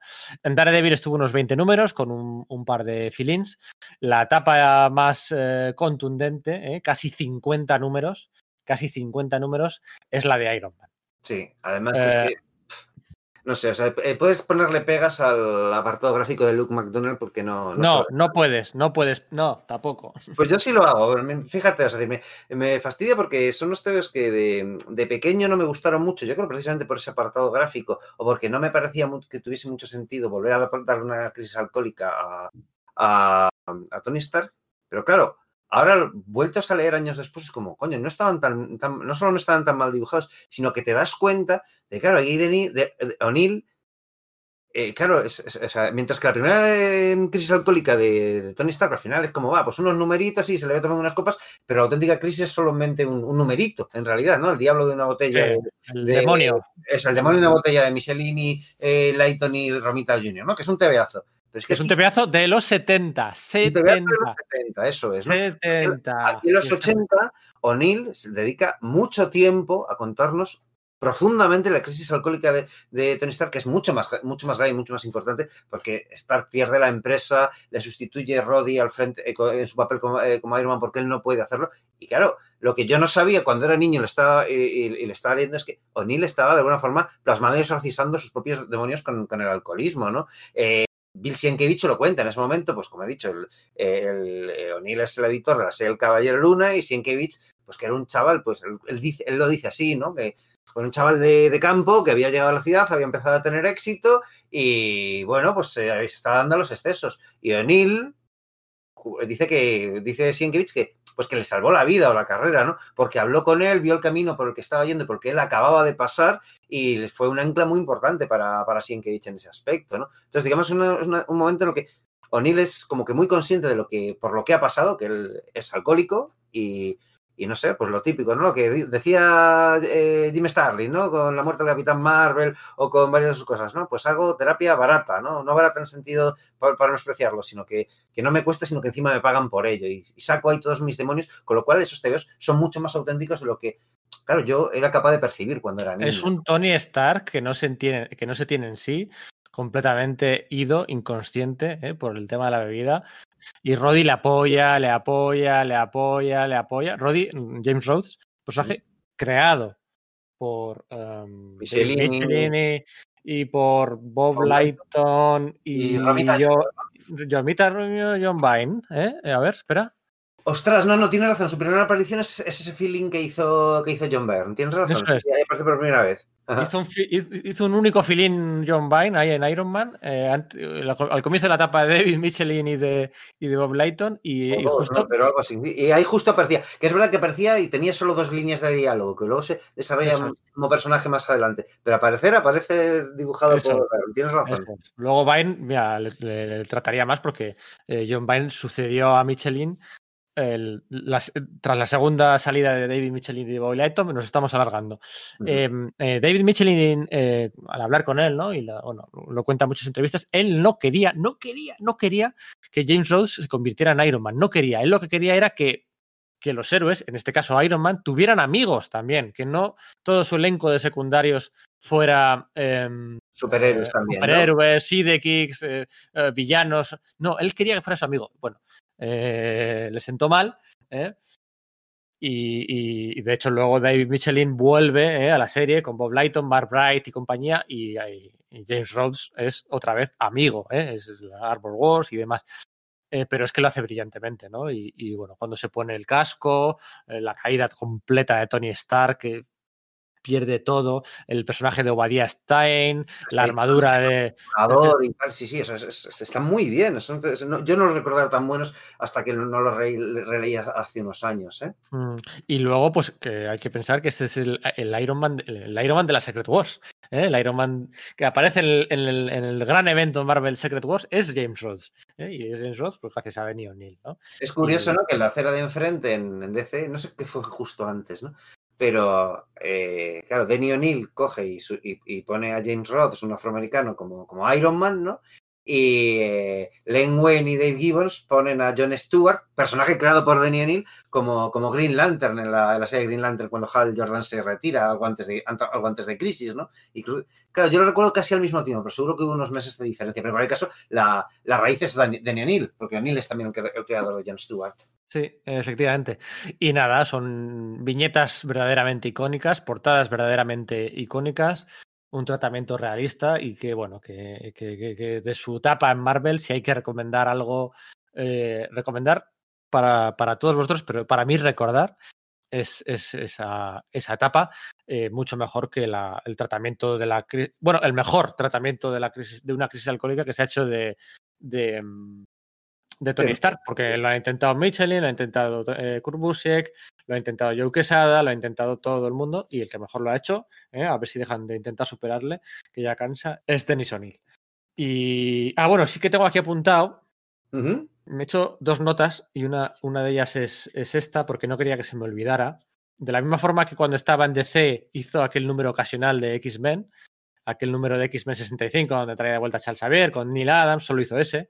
Aquí, estando en Marvel, hace un número en DC que es fantástico y es uno de mis números favoritos. Es el DC Special Series 21, en abril del 90. Es un número que tiene pequeñas historias, una antología, digamos, en el que aparecen cinco historias distintas, pero es que, ojo, eh, en este número están mm, eh, Michael Fleischer y Dick Ayers haciendo una historia de Jonah Hex. Robert Kaniger y Dick Ayers con el Sargento Rock. Eh, Bob Rosax y el gran Romeo Tangal, Targal con en House of Mystery. Paul Levitch y José Luis García López con la Legión de Superhéroes. ¿eh? Ya sé de qué TV estás hablando, vale, vale, no estaba cayendo. Sí, sí, sí, sí, sí. Y estamos viendo además un tándem, el primer tándem de Dennis O'Neill y mm, Frank Miller, guion y dibujo, en una historia de Batman. O sea, la primera colaboración de Frank Miller en Batman, la primera colaboración de O'Neill y Frank Miller, se produjo en estas páginas, en las páginas del DC. Lo repito, por si queréis. Esto, evidentemente, no se puede comprar hoy en grapa en ningún lado, ni, ni vamos, ni, ni, ni Radar Comics, ¿eh? que es la tienda que, que utilizamos nosotros eh, de cabecera para toda la compra de las grapas, de los trade paperbacks, de, de, de, todo el material de importación norteamericano, que os lo traen, os lo traen a casa. Si sois de Madrid y queréis pasaros eh, a la, la, tienda de Radar Comics, podéis ir y podéis Bueno, aprovechar. La mismo y ver también eso, las, las, pequeñas joyas, bueno, las grandes joyas que tienen. Sí, sí, sí, sí. Eso es, o sea, ni, ni, ni aunque Radar. No, estamos hablando de una grapa, claro, un especial de, de primavera. Pues oro puro, ¿eh? Y tenía aquí que no quería que se me olvidara comentar, comentar este detalle. Y el otro detalle, ¿Sí? eh, digamos, friki, ¿no? Eh, y que, que, que, quizás es lo que más haya trascendido a la cultura pop de todo lo que ha hecho Dennis O'Neill, si me apuras. Eh, el que acuñó el término de Optimus Prime. Ah, para, sí. Para, para, para, el líder de los Autobots, de los Transformers, de la franquicia de Transformers, se dice que fue, que fue Denis O'Neill. ¿eh? Ahí estaba sí, metida mucha gente. Los cómics de, de, Transformers, Bob Budiansky, porque los, mm, los, Transformers eran unos juguetes que venían de Japón, de hecho, de, creo que de dos empresas distintas, que no tenían un trasfondo desarrollado. Eh, entonces eh, les tocó a los de Marvel establecerlo, un poco como pasó con, con G.I. Joe, ¿no? Y es eso, sí, sí, efectivamente, Budiansky, que era el, el guionista de la serie, le, le, atribuye el mérito a, a Denny O'Neill. Se me estaba olvidando, ahora que jo, acabo de caer, yo también quiero reivindicar dos TVOs de, de esa época de, de O'Neill, eh, en Marvel en concreto, que son dos anuales de Spider-Man que hace con, con, con, Frank Miller, precisamente. Con Frank Miller, sí, es verdad, el 80 y el 81, sí.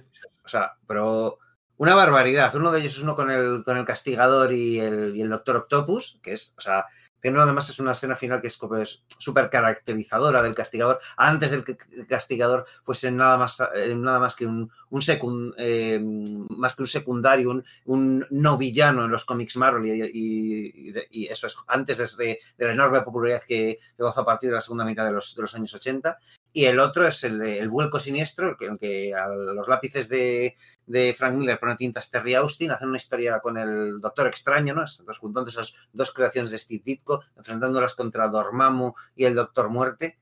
Y es un TV de una belleza increíble. Los pequeños prólogos que mete antes de cada episodio, Frank Miller eh, medio pues, con, narrados, no con, no con bocadillos, sino con bloques de texto e, ilustraciones imitando un estilo medieval junto a, bueno, pues toda la, la, la que se monta ahí en, Manhattan cuando, cuando estos dos villanos se alían. De verdad, tebeazos, ¿eh? auténticos tebeazos, eh, con, con, bueno, con dos, dos, genios, ¿no? O'Neill y, y, Miller ahí, pues dando bastante de lo mejor de sí, ¿no? ¿Que era el Amazing Spider-Man anual 14 y 15 o 20 y 21? Buah, no me acuerdo. Ay, no, no, tengo, no, tengo, el dato por aquí. Yo claro. Los, los, tengo de, de, de, forum y ah, sí. no, no, sería capaz de decirlo. De, deberíamos empezar a dejar de hablar de memoria. Sí, eh, eh, y bueno, pues mira, eh, cinco añitos en Marvel, eh, muy apañados, muy. Evidentemente. Tenía muy difícil Denis O'Neill, eh, dejar huella en Marvel, ¿no? Eh, iba a ser muy difícil porque el nivel estaba ya muy alto, eh, había una inercia de gente que venía trabajando durante todos los años 70 eh, en una de las mejores etapas de, de, Marvel, ¿no? Con Jim Shooter ahí al mando. Y lo tenía muy difícil, tenía muy, muy difícil, ¿no? Y bueno, toma la decisión de volver a DC, sobre todo porque, ¿os acordáis de que hablábamos que Dick Giordano se había ido dando un, gol, un portazo de la puerta en, en, DC? Pues lo curioso es que años después Janet Kahn le recuperó, le recuperó para, para dirigir eh, los puestos de editor jefe en DC y en Marvel a veces significan cosas distintas, ¿eh? sí. pero lo más parecido que había un editor jefe al estilo, como conocemos Jim Shooter, por ejemplo, o, o, o Joe Quesada o Cebulski, ¿no? Ese, ese, esa figura de Dick Giordano para la DC mm, de, de, uno de, los, de, de, uno de los momentos más importantes de su historia. Uh -huh. y, y, por momentos no me refiero a las crisis, que sí, sino me refiero al relanzamiento post-crisis. Y ahí estaba Dick Giordano. Y Dick Giordano que las había tenido muy, muchas y muy gordas con Janet Kahn, no tantas con Paul Levitch, con quien se llevaba bien, se puso muy, muy, muy pesado, que si querían relanzar bien eh, la franquicia de Batman, tenía que, tenían que dejarle contratar para que fuera su editor de esa franquicia a Dennis O'Neill. Muy pesado. Eh, Janet Kahn no quería, no quería a nadie. ¿eh? Se había ido, tal, no sé qué, no lo quería a nadie. Y Dick Jordan se puso muy pesado, y es que él es muy pesado. Y lo consiguió. Y vaya que acierto, ¿no? Porque con qué, ¿quién, quién se trajo eh, de O'Neill para Batman? Pues a Frank Miller y a David Mazzucchelli, sobre todo Eso. a Frank Miller con el Dark Knight.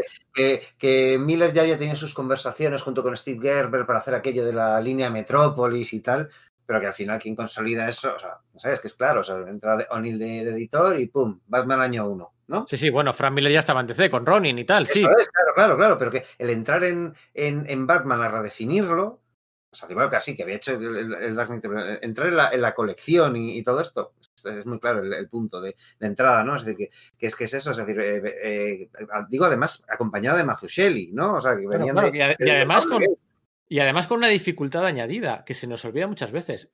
A Superman lo relanzaron con un número uno, a Wonder Woman también, a Flash también, a Liga de la Justicia, relanzaron a todo el mundo ahí con un número uno, hasta Buster Gold.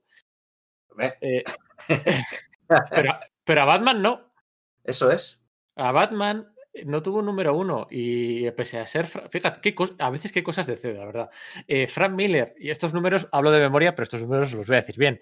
Frank Miller y David Mazzucchelli hicieron año uno en la colección regular de Batman entre los números 404 y 407. Sí, lo cual da una, o sea, digamos, más sensación de mérito todavía, ¿no? Hacerlo dentro de la serie regular. Sí, pero da, da, la impresión de que sea algo como que se hace de tapadillo. Pero, Eso es. Claro, no, no, al final de tapadillo nada, porque ha sido una.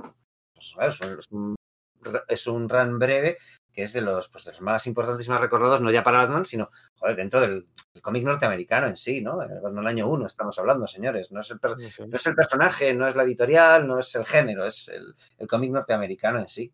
Y sí, sí, lo, lo, lo plasman ahí y, y, ahí el personaje es cuando se relante. Y sí, luego tienes a Mike Barr y Alan Davis haciendo historias más ligeras en Detective Comics y, y tal, pero O'Neill empieza, pues eso, a, fraguar su visión de cómo tiene que ser Batman, ¿no? Menos superheroico, un poco más urbano, y eso poco a poco va, eh, va ganando cuerpo, ¿no? Eh, luego en el 89 se inaugura la, la, la, serie de series limitadas que era Legends of the Dark Knight y él hace el primer arco argumental junto con Ned Hannigan, este Shaman, un poco yo creo para abrir la, colección y ya darle tiempo a Grant Morrison a que haga el siguiente, el, el siguiente arco y luego ya entre en Doug y Paul Gulacy, que él coja y entre con, también y, y eh, con José Luis García López y Trevor Boniden, haga el de Veneno, que sería el que haga la simiente para que más adelante venga Bane, no, o sea, se ha, se ha, creado Bane, o sea, eh, O'Neill demuestra eh, saber manejar muy, tener una visión muy clara y no, necesariamente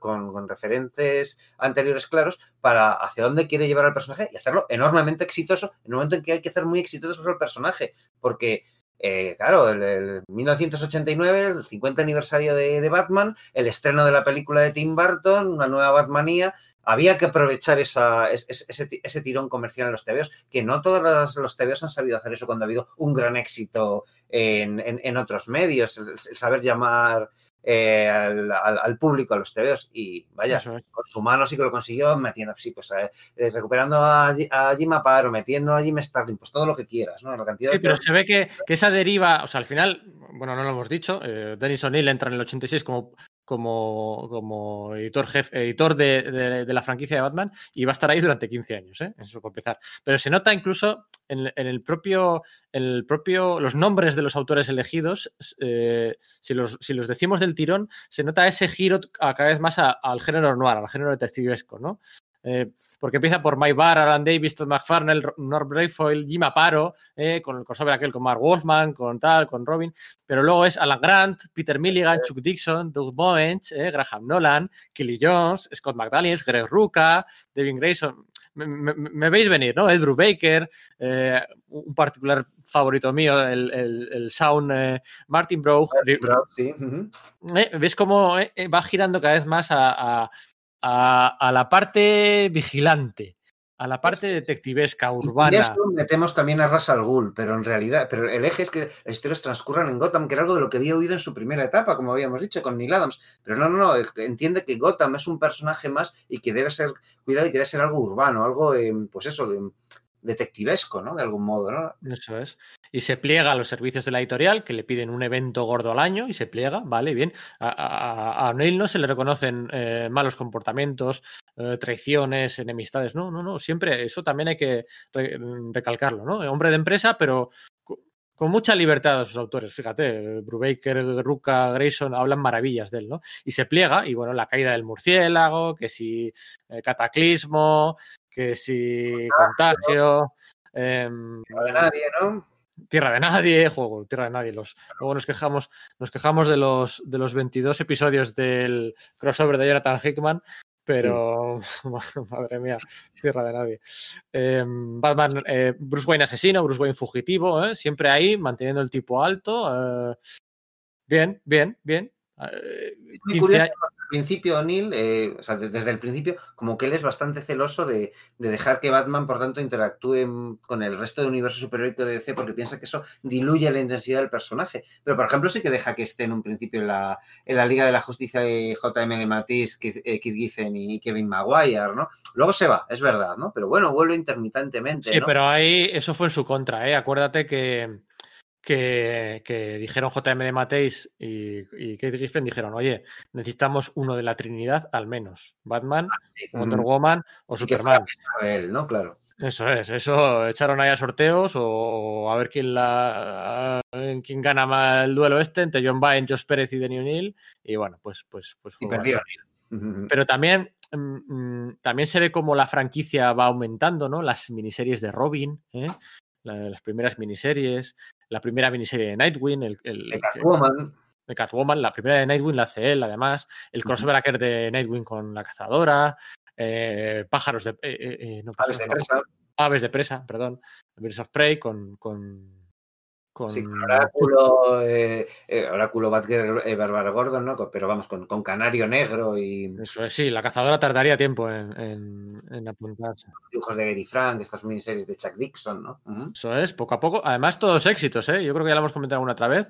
La primera miniserie de Robin, ¿eh? del año 91, fue el, la, el, proyecto más vendido de DC Comics en todo, el, en todo el año, en todo el 91, y los únicos cuatro números los únicos cuatro números del top 100 de cómics más vendidos de DC, eh, de, toda la industria, de los cinco cómics más vendidos de toda la industria de 1991, los únicos cuatro de DC eran la miniserie de Robin que había dado de luz verde de Denis O'Neill. ¿no? Ahí... Además, O'Neill tiene otra cosa, que es eso, no solamente que la, oficina de Batman sea grande, sino consigue hacerlo suficientemente laxa para que vengan otros autores y hagan proyectos especiales, ¿no? Es decir, todos los prestigios, los Elseworlds y tal, que igual a O'Neill podía hacerle o no gracia, pero sabía tener la mano flexible para decir esto va a ser un éxito y contribuyen a que Batman se convierta en un éxito, una franquicia avasalladoramente exitosa durante los 90, que de hoy por hoy decimos, sí, claro, imprimir cualquier cosa de Batman es como imprimir dinero. Bueno, pues es que a lo mejor antes de 1986 eso no era así, que es una cosa mm. que olvidamos. Eso es algo que, que, que, que cimentan O'Neill, sí, por supuesto que todos los autores que, que contratan, em, empezando por Frank Miller, pero que es una labor editorial y eso sí, sí. Vamos, es debido a Denny O'Neill, sin duda.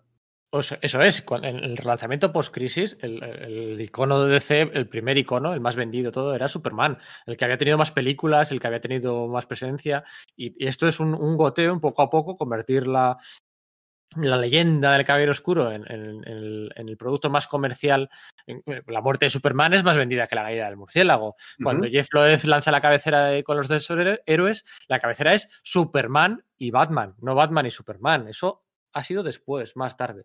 Y eso pues es mucho mérito de Denis O'Neill. Del Denis O'Neill, editor. Pero es que además, es que estamos hablando de una persona que llevaba 30 años trabajando en la industria y, y- que podías decir, "Bueno, en 30 años, pues, pues está, ya bajará la calidad, ¿no? O ya. Ya, ya ha pasado por su momento de gloria con los Hard Traveling Heroes o, o el, o el Batman con Neil Adams, ¿no? Y no, y coge el tío y que hace ahí con un viejo personaje de Steve Ditko, que en el fondo se, se- es- hay interés por él porque Alan Moore lo, lo ha reinterpretado y, y cambiado para Watchmen. The Question.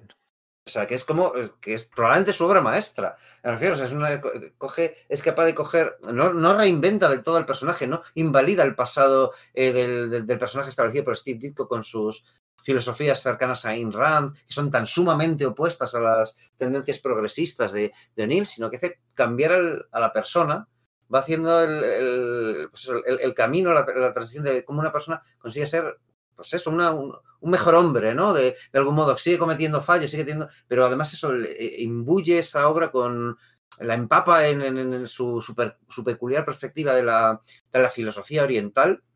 Y Vamos, a mí es que simplemente me parece prodigiosa. Es muy inteligente.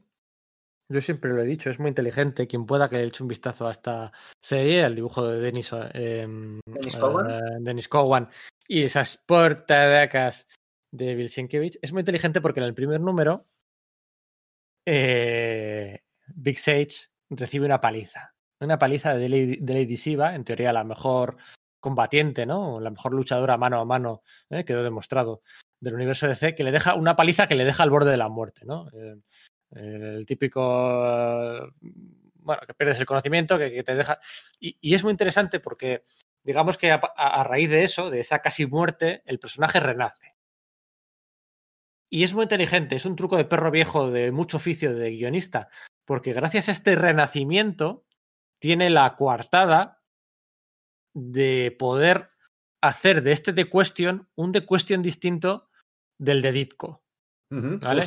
Pues, Nadie le puede achacar. Ese es el personaje. Interior, claro, eso es. No, es. no es como empiezo desde cero y por retrocontinuidad, como sucedía con el resto de personajes eh, eh, post-crisis. Es decir, que hubiese sido legítimo, porque el resto de personajes estaban haciéndolo, pero él decide uh -huh. activamente no, no pisotear lo que Ditko había establecido con el personaje, es decir, no voy a hacer cambiar a, a, esa, a ese personaje, ¿no? Eso es, es muy, muy, muy listo porque nadie le puede decir, mi, mi, mi, porque ese no es de Question. Nadie se lo puede decir, nadie le puede decir. Es su de Question y es el mismo de Question a través de este truquito. Y luego, pues ahí mete a, a, a Richard Dragon, que no me cansaré nunca de mencionarlo. Mete, le mete a Aristotle Rodor, como el, la piel, de, la piel no. de, de, mentor. Hay un guiño a Rorschach, ¿no? Que aparece ahí. Sí, es un TV eh, divertidísimo y o sea, divertidísimo y muy, muy inteligente. El que es que de nuevo se marca las diferencias entre su personaje y Rorschach, ¿no? Que, que Rorschach estaba basado en él. Pero claro, también de ese modo marca las diferencias de cuál es su tendencia y la de, y, la de Steve Ditko, ¿no? Porque claro, la de Rorschach a su vez estaba basada en la versión de Steve Ditko y, hacía homenaje a ello, ¿no? Y es que la metatextualidad que hay es enorme. Pero además el TV es enormemente entretenido. Sí, sí, porque eh, es con mucha acción, con muy, muy, muy noir, muy, muchas peleas, mucha, la ciudad de, de Hub City, que es de las más corruptas, o la que más del universo DC, ahí anda con Bloodhaven. Eh, y luego además tiene la parte filosófica, la parte de debate filosófico, debate ético, que tenía la de disco, ¿no? Porque aquí, bueno, pues eh, The Question eh, siente curiosidad, ¿qué pasa? ¿Qué pasa cuando matas a alguien? O sea, eh, desde el punto de vista humano, ¿qué sientes cuando, cuando has acabado con la vida de otra persona? ¿Qué sientes? ¿Qué pasa? ¿No? Y, y, y, filosofea sobre esto, ¿no? Debate sobre esto. Hay mucha. Es muy interesante, es muy interesante. Eh, es una etapa larga, larga de cuando, bueno, de, los, larga el promedio de finales de los 80. ¿eh? porque si lo comparamos con la otra gran etapa que, hizo después de esto, se queda corta. Una cosa además interesante de Question es que parece recoger un poco esa idea de, pues eh, nada menos que un referente como es el Spirit de Will Eisner, ¿no? Haciendo historias autoconclusivas, las que no siempre el, el eh, The Question es el, protagonista, sino que, sino que lo son personajes que aparecen de fondo en esa historia, que, en esa ciudad que es Hub City, viviendo su, propia, su propio relato noir, en el cual eh, y, se intersecta con la, con la vida de, de, Question y bueno, pues todo el tema incluso político que hay, ¿no? se juega no solamente con, con crimen, sino con, con la alcaldía, la, la, religión, el... No sé, a mí me parece una auténtica maravilla, verdaderamente. ¿eh? A mí me parece que es su obra maestra. Y mientras tanto, mientras eh, dirigía los designios, los, el destino de la Bat franquicia y, y bueno, alcanzaba el estatus de leyenda, ¿no? Porque a estas alturas después de esa hoja de servicios. Uh, es, era ya una leyenda, ¿eh? quien se rodeaba, quien se juntaba con él, le, le, le, era todo veneración. Mientras tanto, el tío va y se casca 100 números, 100 números de, del personaje co-creado con Joe Quesada, de Azrael, de este, de este Batman noventero, se casca 100 números entre febrero del 95 y mayo de 2003. O sea, a mí me parece fascinante. O sea, la miniserie de presentación. Ah, bueno, sí, sí, sí, sí, claro, sí. Son más de 100 números al final, ¿no? Si te pones tonto. O sea, es tremendo. Yo no la seguí, ¿eh? la, la, serie de Sword of Azrael, así que no, no sé qué tal está, honestamente. En ese punto no, no me interesaba. Pero es meritorio. No, lo siguiente. Claro, efectivamente. El tío, un currela, un sacaba tiempo de donde. Aquí vamos a pasar por encima de, de, Armageddon 2001, ¿vale? Sí. Además, ya hemos hablado muy a menudo de ese, de, ese, de ese evento en otros podcasts, ¿verdad? Sí, eso es. Bueno, es una pequeña mancha en la historia, como decíamos en la introducción. Pero sí, no hay que, no hay que dudar de. Además, muchas veces el valor de. El valor de, de, los, de los autores o los editores se pone más de relieve cuando. ¿Cómo es el dicho este de, de que cuando te va. Otros vendrán que, que, bueno te harán, ¿no? Eso es, otros vendrán que bueno te harán, puede ser, sí, efectivamente, eso es. Que van a servir para realzar más tu figura, ¿no? Tu importancia, tu relevancia. Y eso es, en mi opinión, lo que pasó cuando, cuando se jubila, porque es que al final se jubila, fíjate. Sí. Claro, es que, se, es que en el 2000 que cumple 67 años o algo por el estilo. Pues, pues claro. No, es, del, es del 39, en el 2000, 61, clavados. 61, bueno, pues no llega a los 65 entonces, pero ahí estaba, como para, como para jubilarse, ¿no? Y efectivamente. Sí. O sea, ahí es donde el momento en el que Mark se retira, se retira de la batoficina y, y, y en general de, del mundillo. Hace cosas puntualmente, pero bueno, se va por todo lo alto en realidad, ¿no?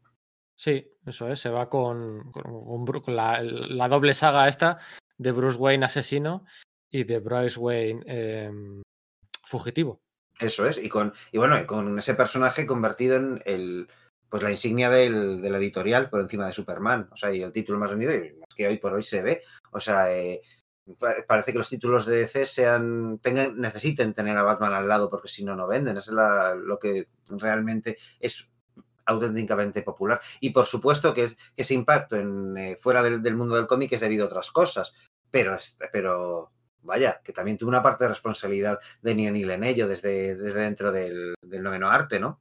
Sí, efectivamente. Y luego, pues la anécdota que me habréis contado, me habréis oído contar en varias ocasiones, ¿no? El, el editor, el editor al que contrata DC para relanzar Batman, para cargarse de Batman después de Denis O'Neill, es un editor que tiene una visión distinta, ¿no? Es lo que, es lo que decía. Es una visión más eh, de un Batman más superheroico, que puede atraer a un mayor número de gente, que, que deje el Green Gritty por, bueno, se, se ve mismamente desde, desde el uniforme nuevo elegido. Y lo primero que hace el nuevo editor cuando entra a la oficina de Denis O'Neill, eh, al día siguiente de que saliera Denis O'Neill, es coger el teléfono y llama por teléfono a Frank Miller. Eh. Frank Miller y Denis O'Neill no habían. Esperas, esperas, en ese momento, bueno, hasta ese momento, ¿no? Eso es, entonces lo primero que hace es eh, llamar a, a, Frank Miller para que vuelva a Marvel, a DC, perdón, que llevaba unos años enfadadillo, acuérdate. Uh -huh. Y mm, por favor, por favor, hazme un, un Dark Knight eh, Strikes Again con el que poder, eh, bueno, pues. Darle llevar... un impulso a mi, a mi a la trayectoria que voy a empezar, ¿no? Eso es. Y bueno, pues le funciona bien. Y lo segundo que hace, eso es lo primero, lo segundo que hace es eh, coordinar a Jim Lee y a Jeff Loeb para ese Batman Silencio donde, el, el, donde Batman no es un vigilante, donde Batman es un superhéroe, donde luego van a venir Jude Winnick y compañía, o sea, es un enfoque distinto a la franquicia, completamente distinto que lo que veníamos. Se quita de medio a Brubaker, se quita de medio a, a Grupa, al que les relegan ahí a un, a un Gotham Celtran, que tampoco está nada mal. Y bueno, oye, cada editor, pues mira, es lo suyo y deciden, deciden que tampoco les ha ido mal, ¿eh? pero bueno, es lo que es lo que deciden. Muy bien, pues no, no, sé, no sé si nos dejamos algo, en realidad, algo relevante de, de, la, de la etapa de O'Neill. Pues eh, no, yo estoy aquí haciendo la memoria y yo creo que no hemos contado todo, ¿no? Eh, podríamos yo... hablar algo más de, de la Liga de la Justicia, bueno, tampoco, tampoco pasa nada, no sé. Sí, yo la verdad es que me he quedado bastante a gusto, ¿no? Y yo creo que sí que hemos recalcado bastante, jo, pues cuál fue su importancia, ¿no? Y cuáles fueron un poco sus, sus señas de identidad, ¿no? No solamente el, el, incorporar, pues eso, esa sensibilidad, digamos, progresista en los, en los cómics, sino el, el, el, tratar de caracterizar y de llevarlos un poco más para allá. Tampoco tampoco haciendo los gafapastas, ¿no? Eh, por decirlo no. de una, así de, de, forma chabacana, ¿no? Pero haciéndolos más interesantes. Y, y, creo que ahí, bueno, pues sin Daniel quizás DC los hubiese ido probablemente peor de lo que al final les, les, ha ido en comparación con Marvel desde los años 70 esta parte, ¿verdad? Sí, estoy de acuerdo contigo. Al final, eh, aunque se concentran unos poquitos años esas, esos revivals de los personajes, eh, a finales de los 60, 70, bueno, pues eh, enseña el camino a seguir. Eh, mmm, además, eh, ayuda ¿no? a los años de, que comenzaba el mercado directo, justo, justo en ese, en ese momento en el que los cómics empiezan a hacer de otra manera y él reposiciona a DC justo en, en, el momento más adecuado, ¿no? Porque, porque igual si hubiera, si hubiera si hubiera relanzado a estos personajes eh, a mitad de los 60 o, a finales de los esos últimos años, pues no habría servido de nada, porque bueno, quedaba todavía tiempo para el mercado directo, las convenciones y tal. Pero justo, justo lo hacen en el, en el, en el momento adecuado, en el lugar adecuado, ¿no? O sea, también tuvo, también tuvo eso, ¿no? Sí, tú, el, en ese aspecto, además, el, la circunstancia y el, y el, azar también jugó a su favor por ese lado, ¿no? Pero había mucho trabajo detrás, está claro. Eso es. Y bueno, pues nada, estamos hablando, hemos estado hablando dos horas de, de Denis O'Neill y, yo creo que, ha quedado claro su, su impacto, ¿no? Su impacto en la, en la industria y espero que eh, la, típica pregunta que hacemos siempre, ¿no? Eh, cuando hablamos de, de, una editorial, ¿por dónde empezar a leer?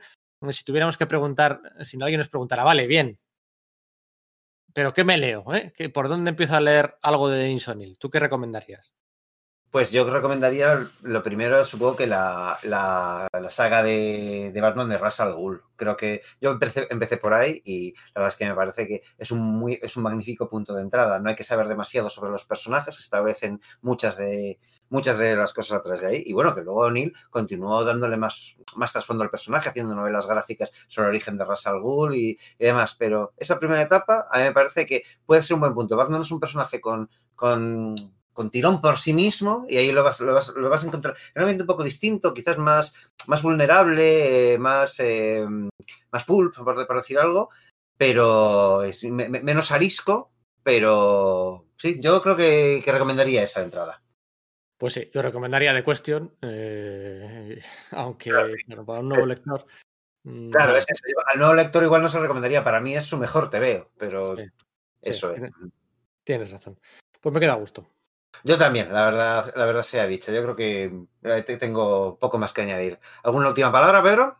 Nada, eh, pues darle las gracias a, a O'Neill y pues nada, que descanse, que descanse en paz.